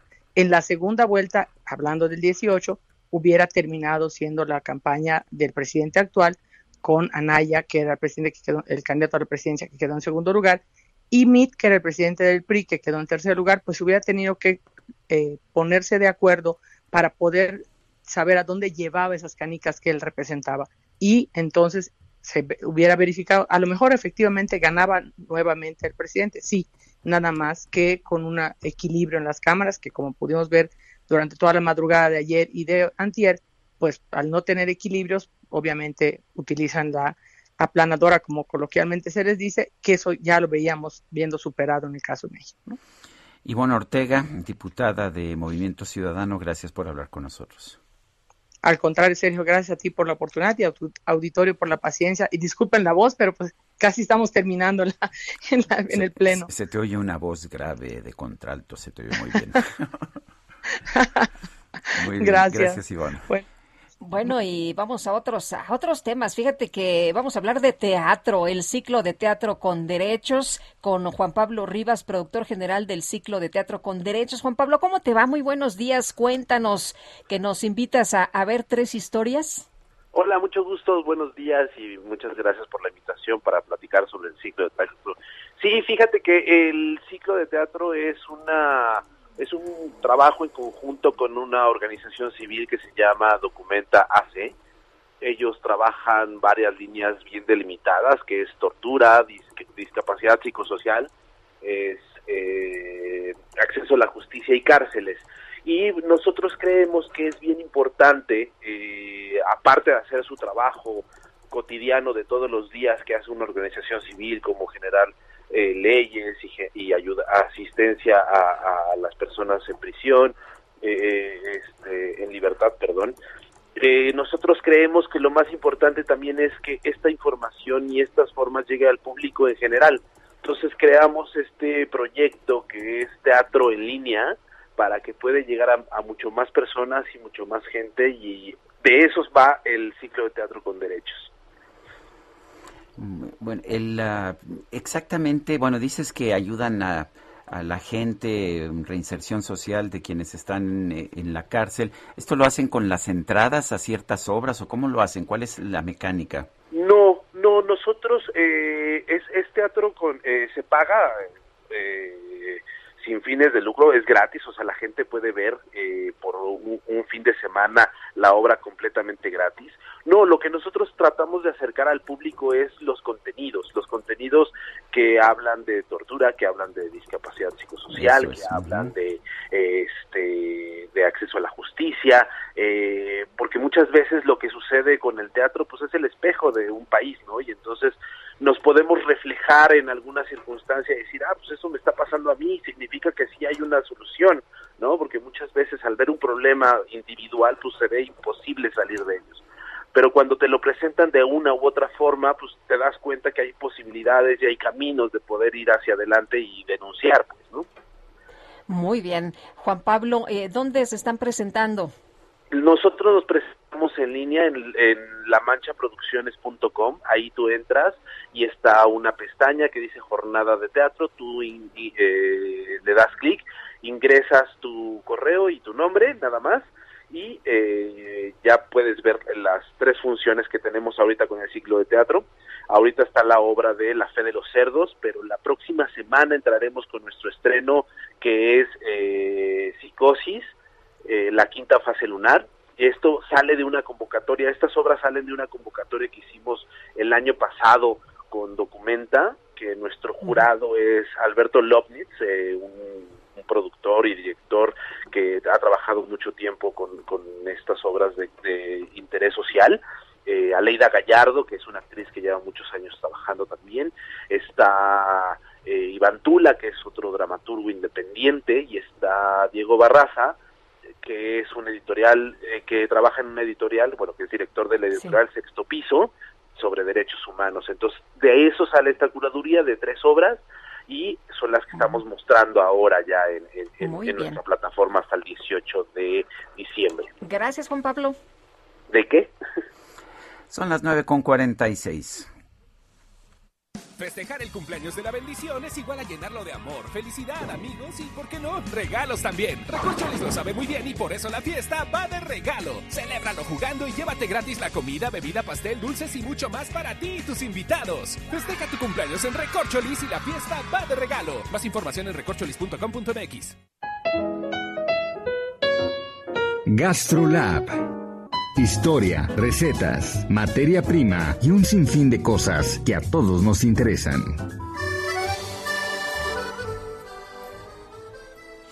Israel Arechiga, ¿cómo estás? Buenos días. Hola, muy buenos días, querida Lupita, querido Sergio, todo el auditorio. Qué gusto saludarlos.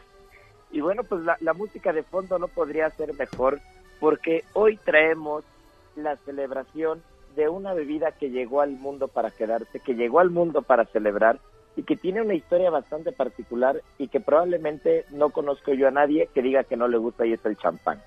Justo este fin de semana es el Día Mundial del Champán, de las burbujas, del champú, no importa cómo le quieran llamar, el chiste es que se disfrute, porque de verdad es una, es una de las bebidas con una historia bastante particular.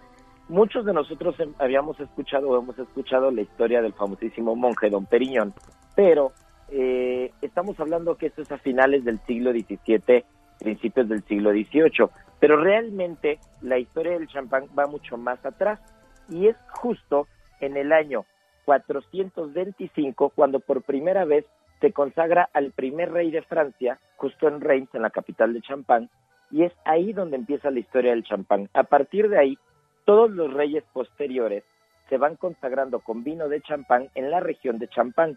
Y entonces siempre va a estar ligado el catolicismo, va a estar ligado a la monarquía, siempre van a estar ligadas las clases altas de Francia y la celebración con el vino de champán. Pero originalmente era un vino tranquilo, un vino como conocemos nosotros actualmente al vino blanco.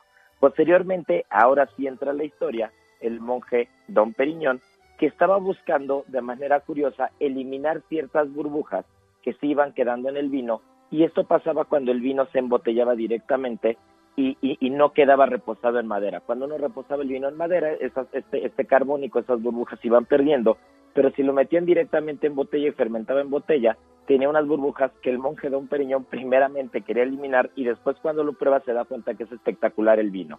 A partir de ahí se inventa, por llamarlo de una manera, el método champenois, que ahora ya no es ya no es correcto decir ese nombre, sino ya es correcto decir el método tradicional, que es la segunda fermentación en una botella para tener estas burbujas que son son tan características del champán.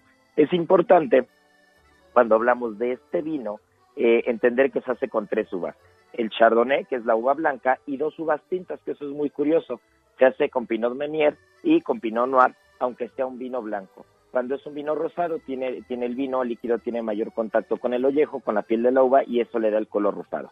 Pero bueno, pues esa es un poquito de la historia del champán como lo conocemos al día de hoy, que, que finalmente, gracias a todos los reyes de Francia, se quedó como una bebida para, para celebrar, como una bebida para momentos importantes, y que bueno, pues este fin de semana lo celebramos. Y ya saben que como todos los jueves les recuerdo que el día viernes en la edición impresa del Heraldo de México sale Gastrolab para que le echen un buen ojo y nos escuchamos sábado y domingo en punto de la una de la tarde. Muy bien, muchas gracias Israel, muy buenos días. Les mando un fuerte abrazo, buenos días. Son las 9 de la mañana con 50 minutos. Vamos a un resumen de la información más importante. Esta mañana el presidente López Obrador dijo estar de acuerdo con que el Congreso modifique su iniciativa de reforma en materia de electricidad siempre y cuando se respete la esencia de la propuesta. Pues sí, siempre y cuando este, se mantenga la esencia de la iniciativa. ¿Cuál es la esencia de la iniciativa? De que la industria eléctrica sea una industria estratégica propiedad de la nación, de todos los mexicanos, y que la generación, la distribución de la energía eléctrica no tenga propósitos de lucro. Bueno, por otro lado, el primer mandatario reveló que el gobierno del Estado de México presentó una controversia en contra de la fórmula para repartir los recursos a las entidades federativas. Ahora hay una controversia, esto no se sabe, pero que es interesante. Hay una controversia porque eh, durante algún tiempo fue creciendo más la población del Estado de México y en la fórmula para la distribución se incluyó dar más a los estados con más población. Entonces el Estado de México recibía más recursos de la federación. En este espacio, el abogado fiscalista Jorge Alberto Piquet destacó que en la miscelánea fiscal 2022 se mantiene la obligación de los jóvenes mayores de 18 años de inscribirse en el Registro Federal de Contribuyentes. En efecto, existe una obligación por parte de los jóvenes que vayan cumpliendo 18 años de irse inscribiendo poco a poco, como dice escribiendo en cuanto los cumplan, que aún no salen con exactitud las reglas de operación, estas vendrían en el reglamento del Código Fiscal de la Federación o a través de la famosa miscelánea fiscal que emita el propio Servicio de Administración Tributaria y en efecto esta reforma pretende obligar a que quienes vayan cumpliendo 18 años el de inscribirse en el RFC. Irene Levy, la presidenta del Observatorio de Telecomunicaciones en México, señaló que si el Congreso otorga el presupuesto para que el IFT opere el Padrón Nacional de Usuarios de Telefonía Móvil, la Suprema Corte podría permitir que esta medida entre en vigor que no tenía el presupuesto, que no tenía el presupuesto para implementar este registro. En un momento dado, si después le dan el presupuesto, afortunadamente ahorita no se lo han otorgado con este paquete de, fiscal, digamos que se está aprobando, no le otorgaron el presupuesto, pero si después se lo otorgaran, pudiera haber un susto que nos dieran y que en algún momento la Corte definiera que se acaba la suspensión y se implementa el PANAUT. Sin el respaldo de México, la Organización de Estados Americanos aprobó una resolución para exigir unas elecciones libres en Nicaragua y la liberación inmediata de los opositores detenidos en ese país. El Tribunal Supremo de España aceptó extraditar a los Estados Unidos al ex jefe de espionaje del gobierno de Venezuela, Hugo Carvajal, para que enfrente cargos de narcotráfico. Un comité del Senado de Brasil acusó al presidente Jair Bolsonaro de nueve delitos como prevaricación y charlatanería por su gestión en el combate a la pandemia de, a la pandemia de COVID-19. La Organización Mundial de la Salud informó que en la última semana la región de Europa registró un incremento del 7% en casos nuevos de COVID. Fue la única región del mundo con aumentos.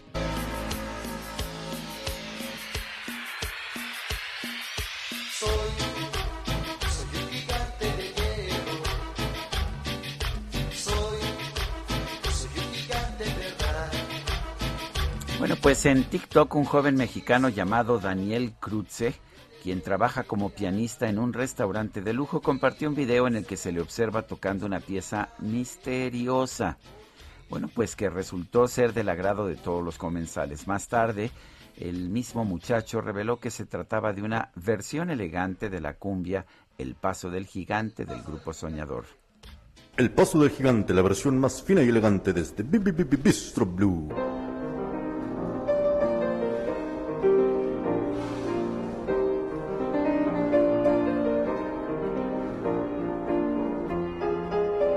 Oye muy distinto, mi querida Guadalupe, se nos acabó el tiempo Vámonos ya. entonces, que la pasen todos muy bien, buenos días. Hasta mañana, gracias de todo corazón.